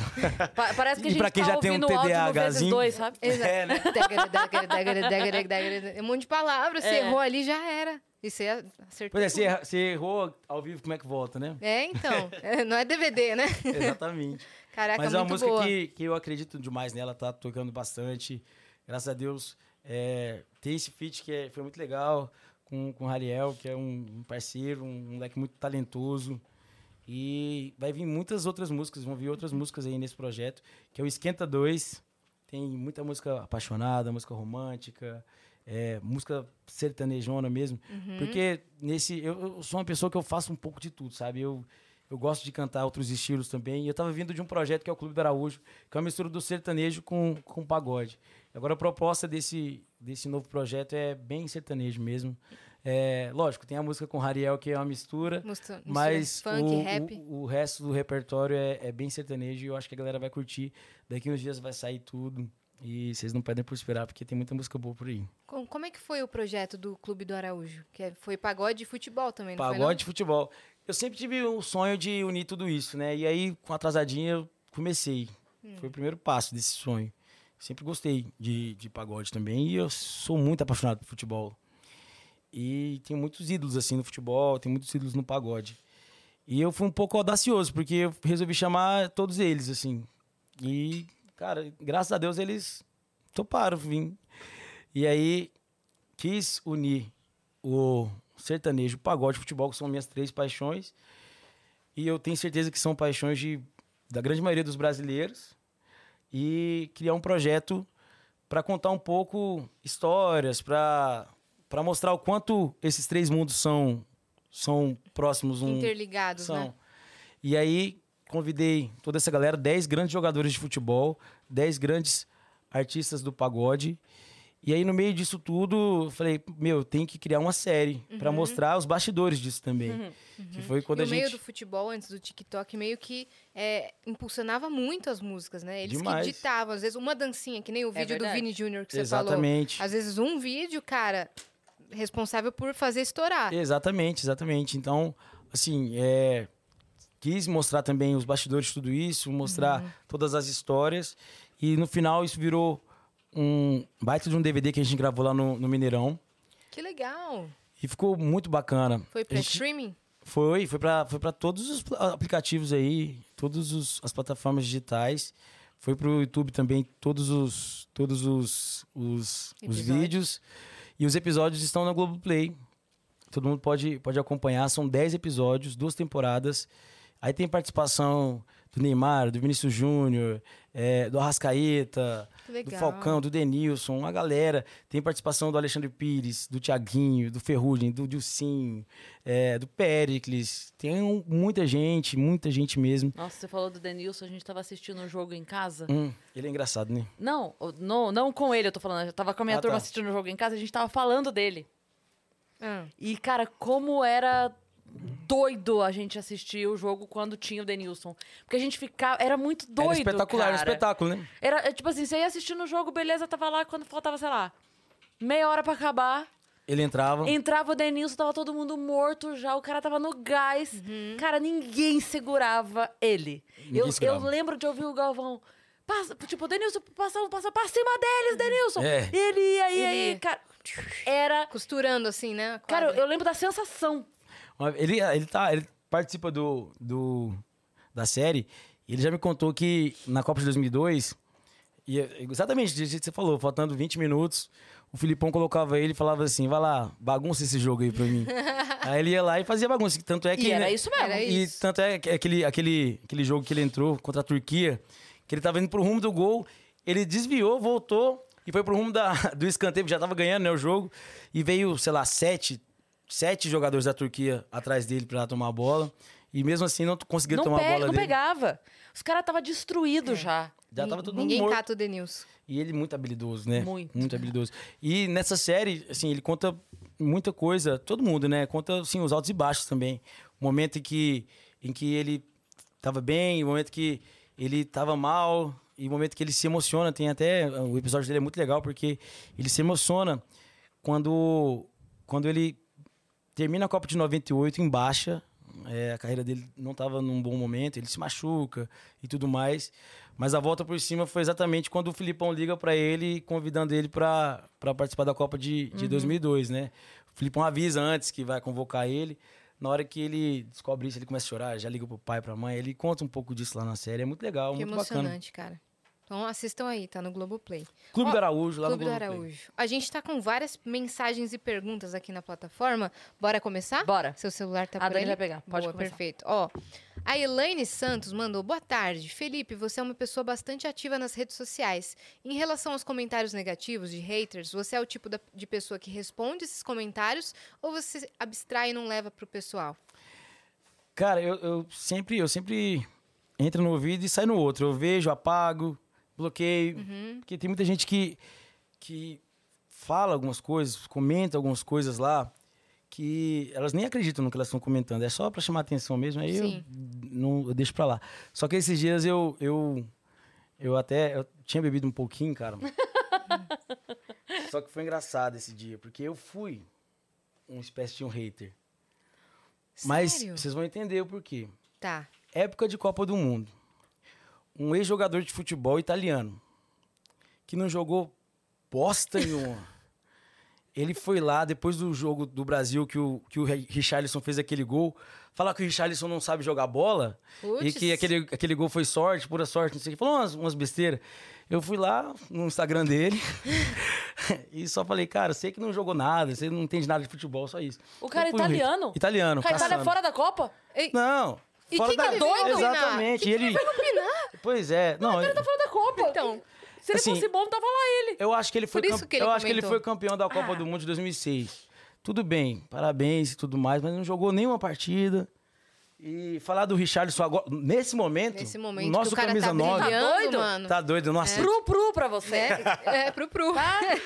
Agora, eu fui- Entenda o palavrão que a pomba Só falou. que, se você entrar no mesmo, na mesma publicação que eu comentei, cara, todo brasileiro é igual, né? Acho que tem uns 55 mil comentários.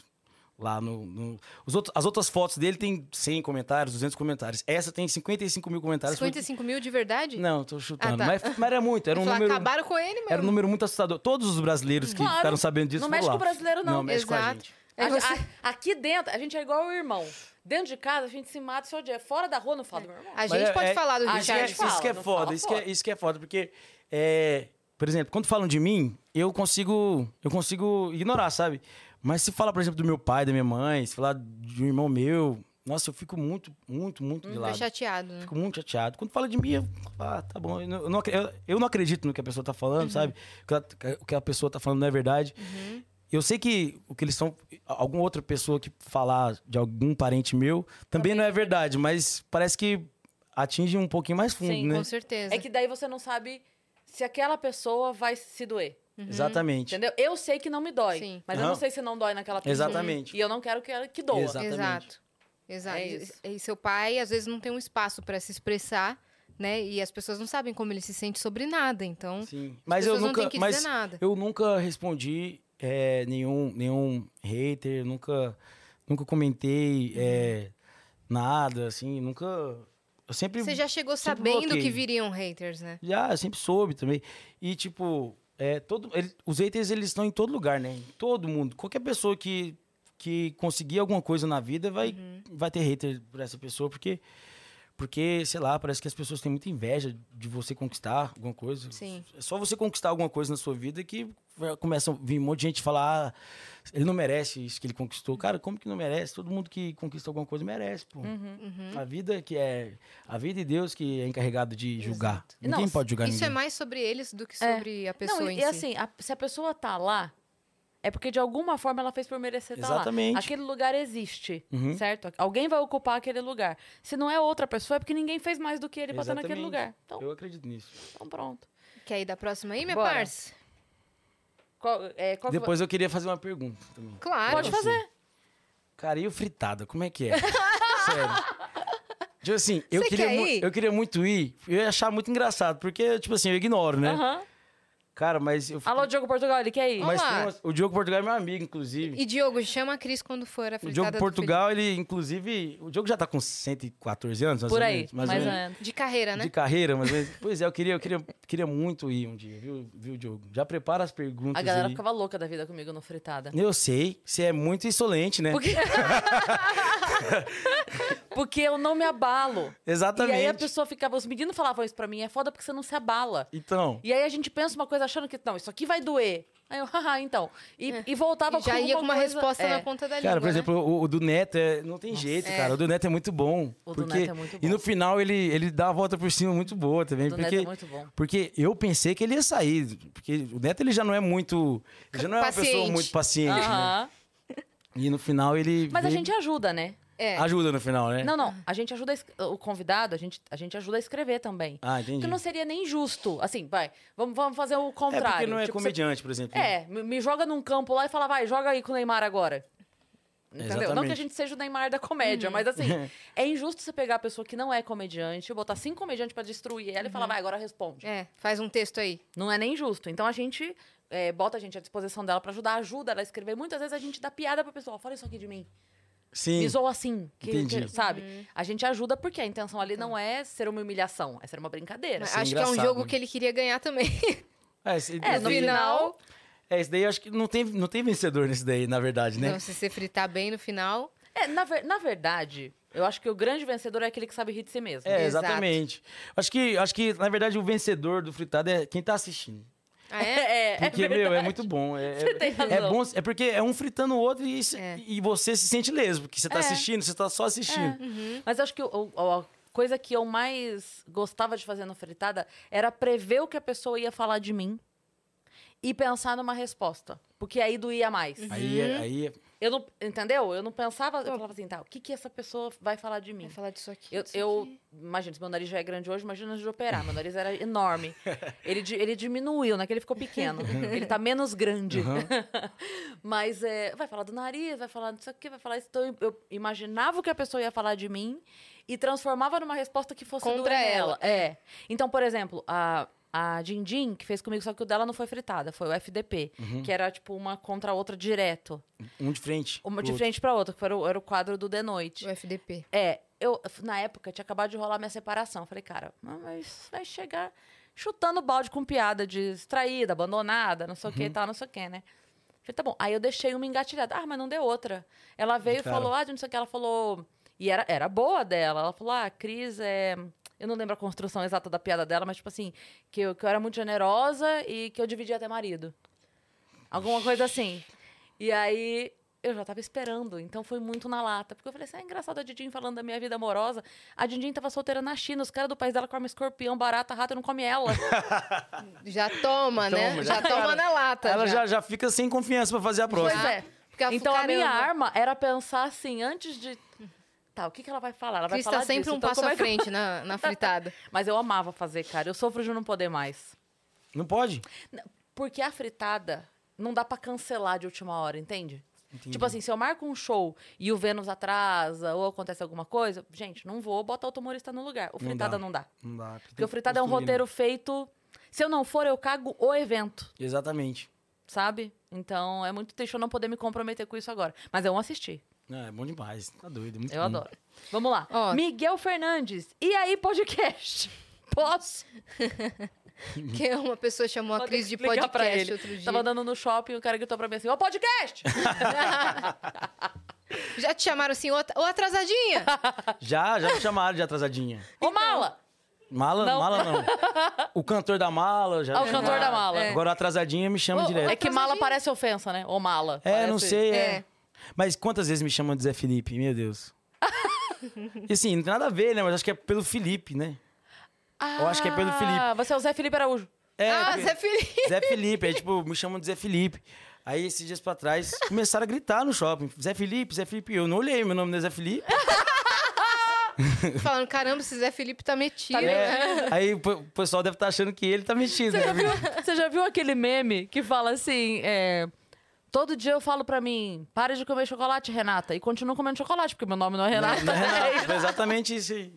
Não, tô brincando, mas aí eu parei e falei, ó, meu nome não é Zé Felipe, meu nome é Felipe Araújo. Ele, É mesmo, desculpa, porque fiquei com o nome na cabeça, Zé Felipe. E tem a pergunta do Miguel, né? Reconheci a Cris pela pulseira. Felipe, como você se sente ao ser comparado com seu irmão? Você é muito bom e tem seu próprio estilo. Você acha que as pessoas tentam suprir a falta que sentem do seu irmão como cantor através da sua música? Quero cantar contigo e fazer uma segunda voz, nem que seja numa resenha. Hehe, sucesso sempre. Ah, A legal. gente tava falando um pouco sobre isso, né? Miguel, o nome dele. Miguel, Miguel Fernandes. Então, assim, Boa. é, foi no começo mais, assim, que as pessoas comparavam um pouco, quando eu ia em alguns programas de TV e tudo mais. Hoje em dia eu não vejo mais muito isso, sabe? Hoje em dia, graças a Deus, igual eu tava falando, tem muita gente que nem não, não faz essa associação, não lembra que eu, que eu sou irmão do Cris. Então, assim, eu não me importo, porque ser comparado com... Eu demorei pra saber. Demorou? Uhum. Ser comparado com o Cris é muito bom, porque pra mim ele é um dos melhores cantores que já existiram, assim, na música brasileira, assim. Uhum. E é mesmo. Então, Ele assim, a voz dele é, pra mim, é uma das mais impressionantes. E, e ser, comparado com, ser comparado com coisa boa é bom, né? Então eu não me importo. Respondido. Incrível. Boa. Aí a Alec mandou aqui. Oi, gurias. Felipe, você é cantor, compositor, multi-instrumentista e nunca perdeu nenhuma competição. Mas, você tem algum outro talento, talvez secreto, que a gente não conhece? PS, amarelo! Beijo, Felipe, As, Cris, Dani e Nanzas. Azul! Leque o nome mandou É, dela? Alec, mandou Alec. azul. é. Azul. Que a gente fez uma competição aqui outra vez e a gente, eu e a Nanzari, a gente era do time azul. E eles estavam torcendo pra gente. Era ah, azul. Aí quando foi pro passo repassa que a gente foi time amarelo, ela, mandou, ela mudou o canto dela, que era Amarelo. amarelo. Então, A pergunta é do outro talento secreto. ah, outro talento, é. Cara, eu, eu gosto muito de cozinhar. E aí, mas eu faço comidas assim que eu. Eu sou uma pessoa muito óbvia, assim. As minhas comidas são aquelas comidas simples de casa mesmo. Eu adoro, eu adoro arroz, feijão. E eu só gosto de cozinhar o que eu gosto de comer. E aí, assim, todo mundo, todo mundo gosta muito da minha comida. Assim. Ah, é? E eu adoro cozinhar. Eu chego em casa, se eu ficar em casa três dias, eu quero fazer o jantar os três dias, sabe? Porque eu gosto mesmo. É um momento, assim, de, de lazer pra mim. Muito Ah, quando lazer. tiver é um com hobby. tempo sobrando em São Não, Paulo. me chama. me chama que eu adoro. Se me chamar pra uma resenha, eu vou ser aquele que na metade ali, quando for à noite, a galera na larica não tem. Uhum. Não tem não, ah, não vamos pedir iFood, não. Pode deixar. Tem alguma coisa na geladeira? Eu vou Você lá. vai lá. Você prefere do que pedir? Prefiro. É porque eu. Você eu- gosta. Comida eu- caseira, é, né? Eu gosto, eu gosto mais de comida caseira e eu adoro cozinhar, então dá na. Você iria Sim. pra alguma competição, assim? que Tipo teria- Masterchef. Masterchef Estrelas lá? Eu iria, eu não, sei, eu não sei se eu ia me dar bem, porque eu faço tudo ao contrário, sabe? É. Ah, mas tem aquele de comidas. é, não tem? Do dia a dia? Como é que é aquele que tá, tá tendo agora? Hum. Que é de tipo de dica Da- simples. Iron Chef? Não é esse, não. Ai, meu Deus. De- tipo, comida caseira, vendo. simples. É, que daí uh, um cara até ganhou a prova, eles estavam fazendo os pratos e era tipo assim, sei lá, uma batata assada. Aham. Não era nada demais. Eu Assim. tava vendo do Mohamed Indy que tá tendo agora também. Será que é esse? Não sei, ele. A Só que é era de coisa coxinha. simples. É, coisa simples. E aí e são pessoas anônimas, é esse? Será? Não. Não Enfim. sei. E aí ela tava me contando que, tipo, era só. Era isso, era pratos do dia a dia. Só que o cara fez uma técnica de. Ele embalou a batata e assou, tipo, muito mais rápido. E, ficou ele bem- ganhou a prova. Ganhou a prova. Olha aí. Porque era uma É. dica, tipo, ah, uma dica excelente pro dia a dia. Sim, tipo, algo bem usual, né? É. Eu Você faz tudo ao contrário tudo como? ao contrário, assim, por exemplo. É, não, é, para começar, eu não gosto muito que fique do meu lado assistindo. Eu, assim? eu, Então, eu Pra um cozinhar, programa de mil câmeras. atrapalha um pouco. Porque assim, vai chegar alguém e vai dar, vai falar assim, tá errado, você não, você não tá fazendo certo isso aí. Uhum. Aí eu falo, calma e come. Só come. É o resultado final que É o importa. resultado final que importa. Eu, eu pulo umas etapas, tal, faço tudo do meu jeito, assim. As minhas receitas Na eu... prova de matemática, você era aquele que fazia a conta do seu jeito, mas o resultado dava certo. Exatamente, entendeu? Aí eu não sei se no Masterchef, por exemplo, eu não vou tomar um pedala do Jacan. Ia ser um algo mais ou menos assim, entendeu? O Jacan ia me xingar tanto. Aí eu ia falar, calma, Jacan, só come no final. Aí ele ia comer e falar, nossa, que bosta de comida. Muito ruim. Muito ruim. Bostê, ele ia falar. Bosta. É, Podcast Três Irmãos mandou. O primeiro show grande em Goiânia após pandemia, você abriu pro Gustavo Lima num palco muito foda, 360, Foi. e tava lotado. Conta um rolê aleatório com o Gustavo Lima. Boa pergunta. Ah, com o Gustavo Lima? Ah, o Gustavo, ele é, ele é...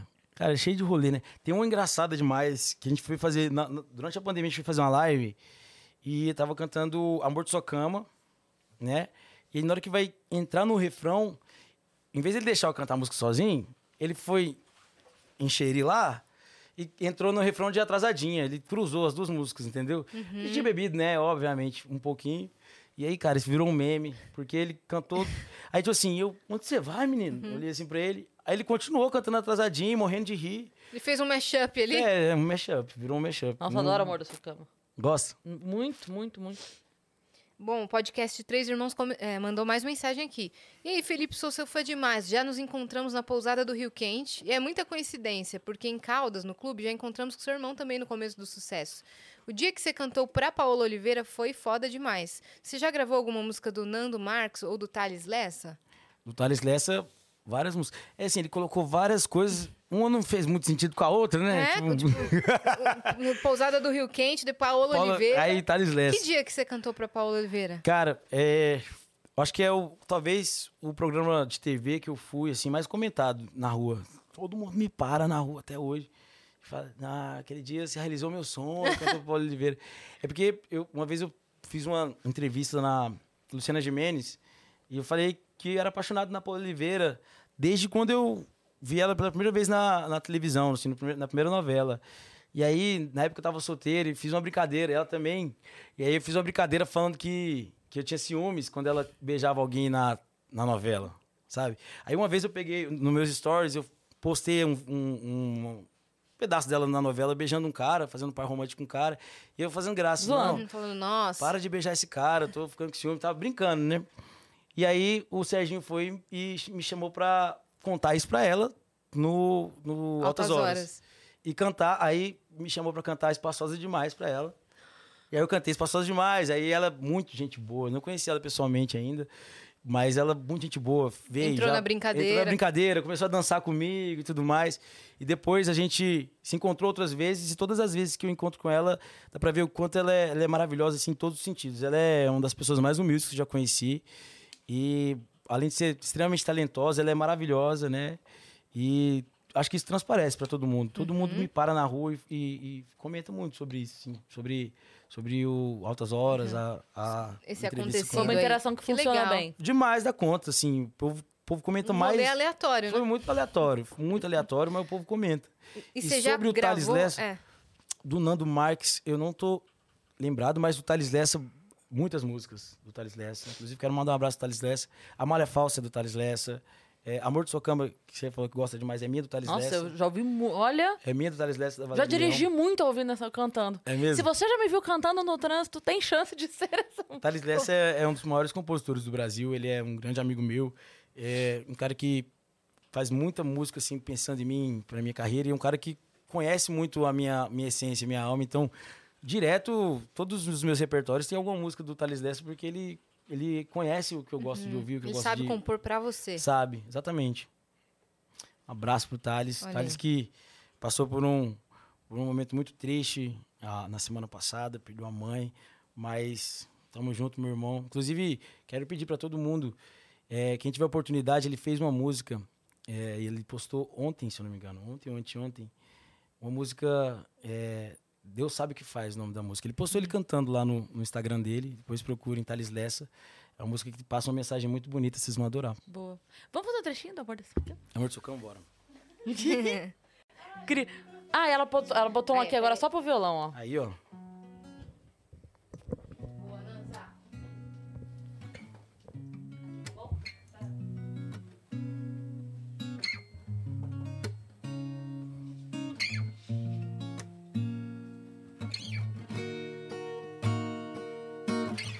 Se eu despir minha alma, será que ela também te excita? Às vezes o amor se disfarça embaixo dos lençóis. Reflita. Tenho vontade de ir mais fundo, mas não tenho certeza se ainda posso. Certeza eu tenho que posso ir além do que virar teus olhos.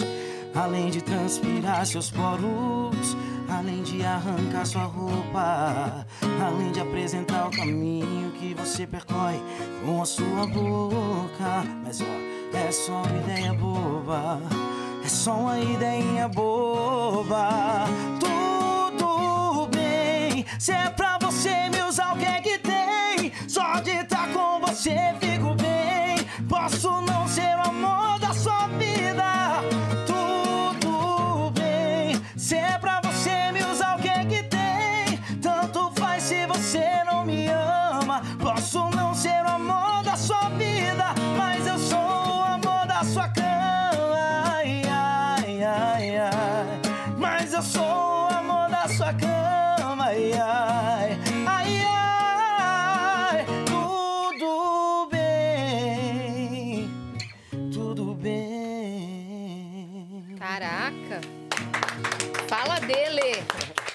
Fala dele. Isso daí Nunca não mais precisa vai de ter graça autotune agora no nunca na celular. vida. Não precisa de nada na voz. Obrigado. É perfeito. Ó, tem mais perguntas. Bora hein? lá. Deixa eu ver aqui. Ó, o Thiago, o pai do Gabriel, mandou uma mensagem super legal. Ó. Uma coisa que o artista não consegue esconder é ter a alma boa. Minha mensagem hoje é só para dizer que você é um ser humano iluminado. Ah, que legal. Abençoado, um anjo na vida de muitos desconhecidos que ficam bem depois de escutar e cantar suas músicas. Ai, que mensagem eu bonita, faço, né? Eu faço música pra, pra esse tipo de coisa, assim, sabe? É muito legal tocar a alma das pessoas, fazer parte da vida das pessoas com que a gente transparece mesmo. Isso. assim. E você é um cara muito humilde. E o que você é no, no camarim, você é na frente das telas e você é nos bastidores. Obrigado, obrigado, Yas. É, eu você- agradeço demais e também tudo que você tá falando, a mensagem que o. É Thiago? É, Thiago. Thiago, obrigado, cara. Isso aí, pra mim, é a melhor coisa que eu, que eu ouço. É o que eu mais gosto de ouvir. Você merece o sucesso que você Valeu. tem. É muito legal quando a gente, assim, a gente recebe todos os dias convidados diferentes aqui, né? E nos primeiros cinco segundos do Oi a gente já sabe É, quando... a gente já sabe. Ah, que É. massa. E- Eu pensei que vocês iam. Pensei que eu ia chegar aqui e vocês iam falar, nossa, o cara mala, atrasou uma hora pra chegar aqui. gente, inclusive, quero pedir desculpa. A gente atrasou um pouco hoje o podcast, porque eu tava. Onde que é? É Pinheiros? Uhum. Eu não sou de São Paulo, então eu não sei. Eu só sei que demorou uma hora e É vinte longe, é longe. É longe, de, é de longe. trânsito. Aí eu É. me perdi um pouco, mas. Aí eu pensei que as meninas iam estar muito griladas comigo. Aí eu pedi pro, pro meu motorista dar uma acelerada ainda. Mas que cheguei aqui, elas estavam super de Sorridentes, boa, é. tranquila. A gente falei, ficou "Ufa". dando tanta risada, contando tanta A gente tava história. aqui rindo, contando É. Eu falei, história. Eu comprei picolé. Vocês são, vocês são Quer muito picolé? maravilhosos. Não, obrigado. Mas vocês são muito maravilhosos. Me receberam aqui com muito carinho desde, o- desde o primeiro oi mesmo. Pô, uma, uma honra receber Uma honra você receber aqui. você. E a gente estava contando no off. Eu conheci o Felipe pela primeira vez pessoalmente quando eu trabalhava lá na Record no programa do Geraldo Araújo. E, do Geraldo Araújo. Olha lá. Pronto. É o Zé Felipe Geraldo Tá? Araújo. né? É, é isso que as pessoas falam. do Geraldo Luiz, caramba, é Felipe Araújo, Ge- Geraldo Luiz. E eu Luiz usava, eu usava uma cabeça de TV. Eu usava uma roupa que eu era uma personagem, eu só falava com a voz do Google e tudo mais, uma voz robótica. Em determinado momento eu tirei a cabeça da TV e cumprimentei o Felipe. E aí depois é, começou o Vênus aqui, minha carreira foi andando para outros lados e a gente se reencontrou no Passo Repasso. E o cara lembrou de mim. Um ano depois, Exato. tendo visto a Yas por cinco segundos, Ele lembrou. Daí Eu falei, caraca, a memória dele Deus é abençoe boa. essa memória, porque olha... Exato. Daí Eu falei, olha, olha que legal. Tipo, eu trabalhava nos bastidores de um programa que foi uma experiência super bacana, mas olha só, hoje a gente tá no mesmo time, que coisa legal. Isso é muito bom. E né? agora você tá aqui no Vênus, então a vida E a gente ainda vai no show dele ver o negócio lá. é. Que vocês ajudaram a criar. A gente vai Imagina. lá. Vocês que deram o insight. Ex- Eu Daí vou ele, fazer isso mesmo. aí ele sobe no palco. Gente, o conceito que eu criei pra esse show. É. Sim, sozinho. Eu, Eu tava dormindo. com Exato. Ainda bem que tá tudo registrado. É. Ai, meu Deus. Ó, cuidado que as coisas que a gente fala aqui acontecem, né, Yas? É verdade. Vai acontecer- é isso que vai tá sem a mesa, mas É que tá antes sem a a gente mesa. batia na mesa do Flow, que a gente dividia estúdio, e falava uma coisa e a coisa Mano, acontecia. era doido, juro. Juro por Deus. Hoje é que dia? Hoje é quinta? Hoje é Hoje é quinta, quinta, dia dia 8. oito. Hoje é quinta. Ixi, já, ó, ó, Mega Sena foi ontem, né? 115 milhões. Ai. Eu pedi pra vocês falar que eu ia ganhar. Você não Mas- precisa. Você já é a, a loteria toda já. Vamos lá. O Marco Andrade mandou: Ei, meninas, ontem à noite foi incrível. Mesmo eu estando com a energia baixíssima e mega cansado, o episódio foi muito bom. Até matei meu pai. Olha, gente, pelo amor de Deus. Foi meio preocupante. Quem não momento. assistiu ontem é só uma brincadeira. Ele não matou o pai dele, tá? É só uma brincadeira. Passando só pra parabenizar o trabalho desse músico, compositor e cantor incrível e perguntar qual o feat dos sonhos. Fit dos sonhos. Ai, que legal. Obrigado. Como é que é o nome? Marco Andrade. Marco Andrade. Valeu, Marco. Tamo junto. Beijo, Marco. Assim, multi-instrumentista, você me ajudou demais. Tá todo mundo falando isso, viu? Você toca outros instrumentos também? Não, eu toco pouco, sabe? Alguns instrumentos, mas... Um eu- pouco de tudo. É, um pouco, assim. É... Mas, enfim, assim, um feat dos sonhos, meu, eu tenho muita vontade... Tenho muita vontade de conhecer o Djavan. Conhecer. Porque a primeira música que eu cantei lá na minha banda, lá na escola, foi Lilás, do Djavan. Hum. E, e eu sempre, eu sempre, eu sempre guardei isso na minha cabeça, né? Eu sempre, eu sempre falo que o start, assim, foi no momento que eu disse que, que assim, eu me re- reconheci como, como artista naquele momento, né? Naquele momento que eu falei assim, é isso que eu quero fazer. E foi exatamente na música Lilás do Djavan. E o Djavan é, é, sem contar com toda a história que ele tem, né? É. Essa música é muito legal, né? Ela é animada. muito Era animada. talentoso, É. E a gente, na época a gente fez uma, um- uma versão um pouquinho mais, mais animada ainda, sabe? Ficou muito legal. E o Djavan, além de ser um dos maiores, um dos maiores de todos os tempos da nossa Ele é. música, ele é um dos maiores mesmo, assim, tipo, tanto como compositor, como cantor, como tudo, um instrumentista. Uhum. E eu tenho muita vontade de conhecer ele. Se algum dia Não eu, rolou esse encontro não, ainda. Ainda não, ainda não conheci. Se um dia eu puder conhecer. Imaginem uma mesa aqui, ó. Felipe Pronto, Araújo vai, vai ser conhecer isso, o Djavan. então. Pronto. É isso. Felipe Profetizamos. Djavan. Pronto. A gente Aí, quer se, essa aí, foto. se algum dia rolar de cantar uma música, aí vai ser mais lindo ainda. Aí sim. Aí vai ser Lilás. Aí vai ser Lilás, Nossa, exatamente. que legal. Você tem contato com os seus amigos que eram da banda? Dessa Sim. primeira banda? Dois moram, os dois que eu falei que, que, que a gente saiba na casa deles, que um era baterista e o outro era guitarrista. Os primos. É, os primos. Um mora na Alemanha e o outro mora no Canadá. Hum. Que, inclusive, Tá, tá manda- fácil. Caraca, Manda por um que abraço. cada um Tá pra um- tranquilo reunir essa banda hoje. Meu, eles trabalham com tecnologia, Ah, sabe? Sei. Eles são nerds. Sabe aqueles meninos muito nerd? Uhum. O, o Leonardo, inclusive, que é o baterista, ele é o mais nerd que eu já conheci na minha vida. Ele trabalha na Alemanha com tecnologia. Programação, assim, é, não? programação Inteligência artificial, umas coisas assim. Umas paradas doidas a É isso aí, isso aí. Isso aí. Mas o Felipe, o Felipe, eu acho que também trabalha com tecnologia, mas ele, tá, ele tá- acho que ele tá morando no Canadá, porque até a última vez que eu conversei com ele, ele tava morando lá. Quero mandar um abraço pra eles, eles devem estar assistindo, porque eles são muito ligados é, com podcast. Eu tenho certeza que eles adoram Vênus também. Um abraço Léo. vocês, então. Léo é o vulgo Carambinha. Carambinha. Carambinha? Por junto. quê? Léo. Tem história esse Carambinha. apelido? Cara, porque, assim, no primeiro dia de aula, quando ele mudou pra escola, eu já estudava lá. Aí no primeiro dia de aula ele tava super tímido, assim. Tipo, aí a gente pensava que ele tinha algum problema, que ele era, sei lá, não sei, ele, ele não conversava, ele ficava assim. Cara, no terceiro dia de aula, a gente já falava assim, desce daí, menino, carambinha. Aí a gente começou com isso, porque ele, Carambinha. ele virou, tipo, o Cross mesmo. Era a pessoa mais atentada que tinha, era ele. Aí Virou uma chave nele virou do uma nada. chave do Ele nada. tava, na, na verdade, ele não tava quieto, ele tava observando. Ele tava. E nessa época... isso foi- Reconhecimento de foi, sei lá, Território, de território. Nove anos de idade a gente tinha. Então ele, ele sempre foi o cross, assim, sempre foi muito danado. Então aí o apelido dele virou carambinha. Sabe o que eu ia te perguntar? Você falou que logo cedo você tocou e entendeu que era isso que você queria e tal, Uhum. com 12 anos. Tá? Mas de criança, às vezes a gente tem um sonho maluco, né? Você pensava em alguma profissão de criança? Então, sabe, que- sabe o que eu fazia? Eu, eu, eu tava lembrando disso esses dias pra trás. Eu, eu ia, colocava assim na minha mente, né? Eu colocava assim as profissões que existiam. Aí, será que um dia eu vou ser cantor? Aí eu já aí eu lembrava de alguns alguns cantores que, sei lá, trabalhando, sofreram um acidente e, e faleceu, né? Aí não, isso aqui eu não vou ser. Será que um dia eu vou ser jornalista? Eu gostava muito de, de história e tudo mais.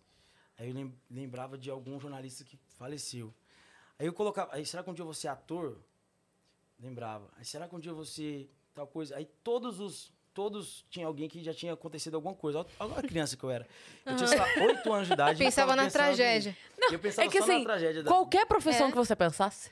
Então, Qualquer- alguém já Porque- teria morrido. Pô, Mas hoje eu sei disso, mas na época não. Claro, Uhum. Entendeu? claro. Aí, aí, só que no, assim, na Copa de 2002, A cabeça da na criança. Copa de 2002, eu tava querendo muito ser jogador de futebol, porque eu queria muito conhecer o Ronaldinho Gaúcho e o Ronaldo.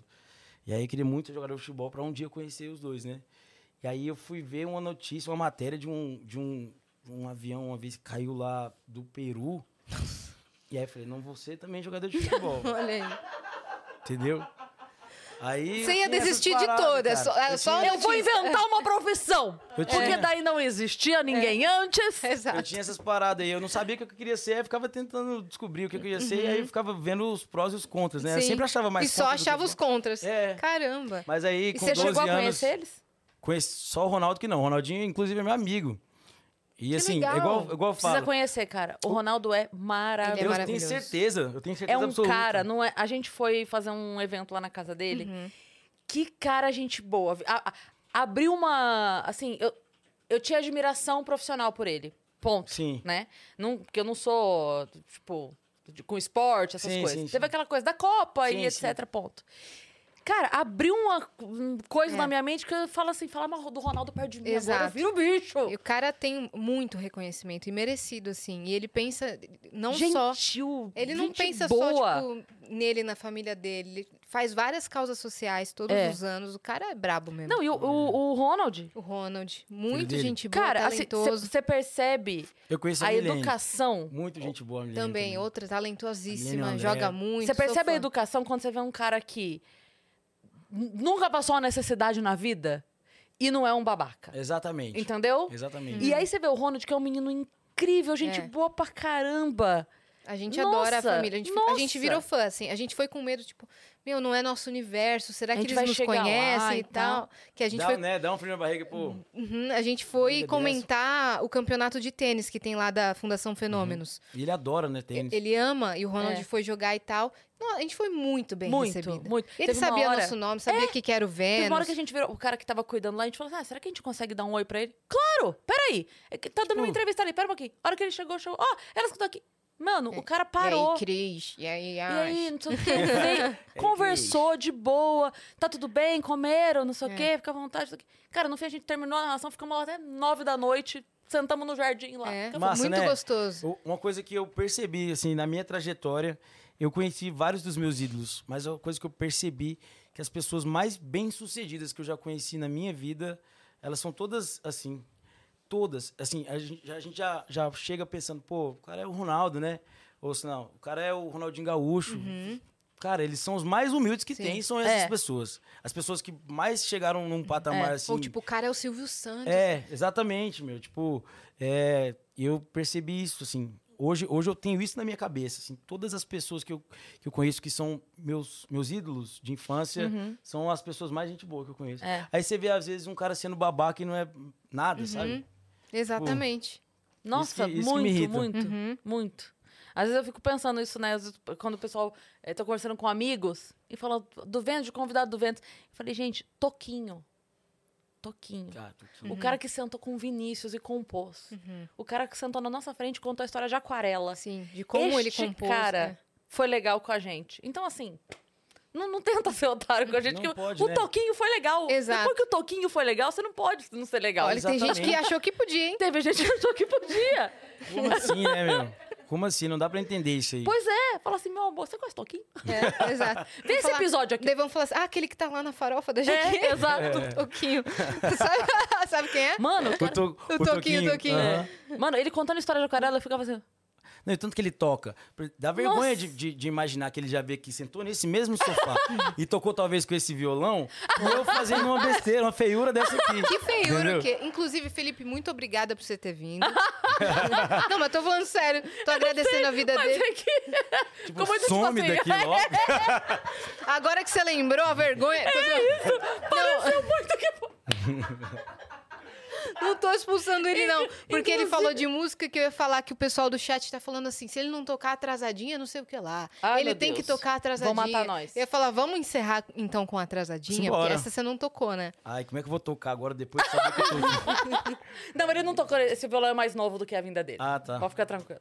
Mas ele sentou nesse banco. Não. Não, era o outro Era estúdio. outro estúdio. Ah, tá. Fica senão, tranquilo. senão eu ia ficar em pé também. Exato. Ele... Ele pensando assim, será que eu vou de convidado do Vênus? Não, pessoas que- começou a analisar só a tragédia, tá ligado? A próxima vez, a próxima vez eu vou chamar um violonista pra não passar essa vergonha. Ah, Você que toca muito vergonha bem, nada, para.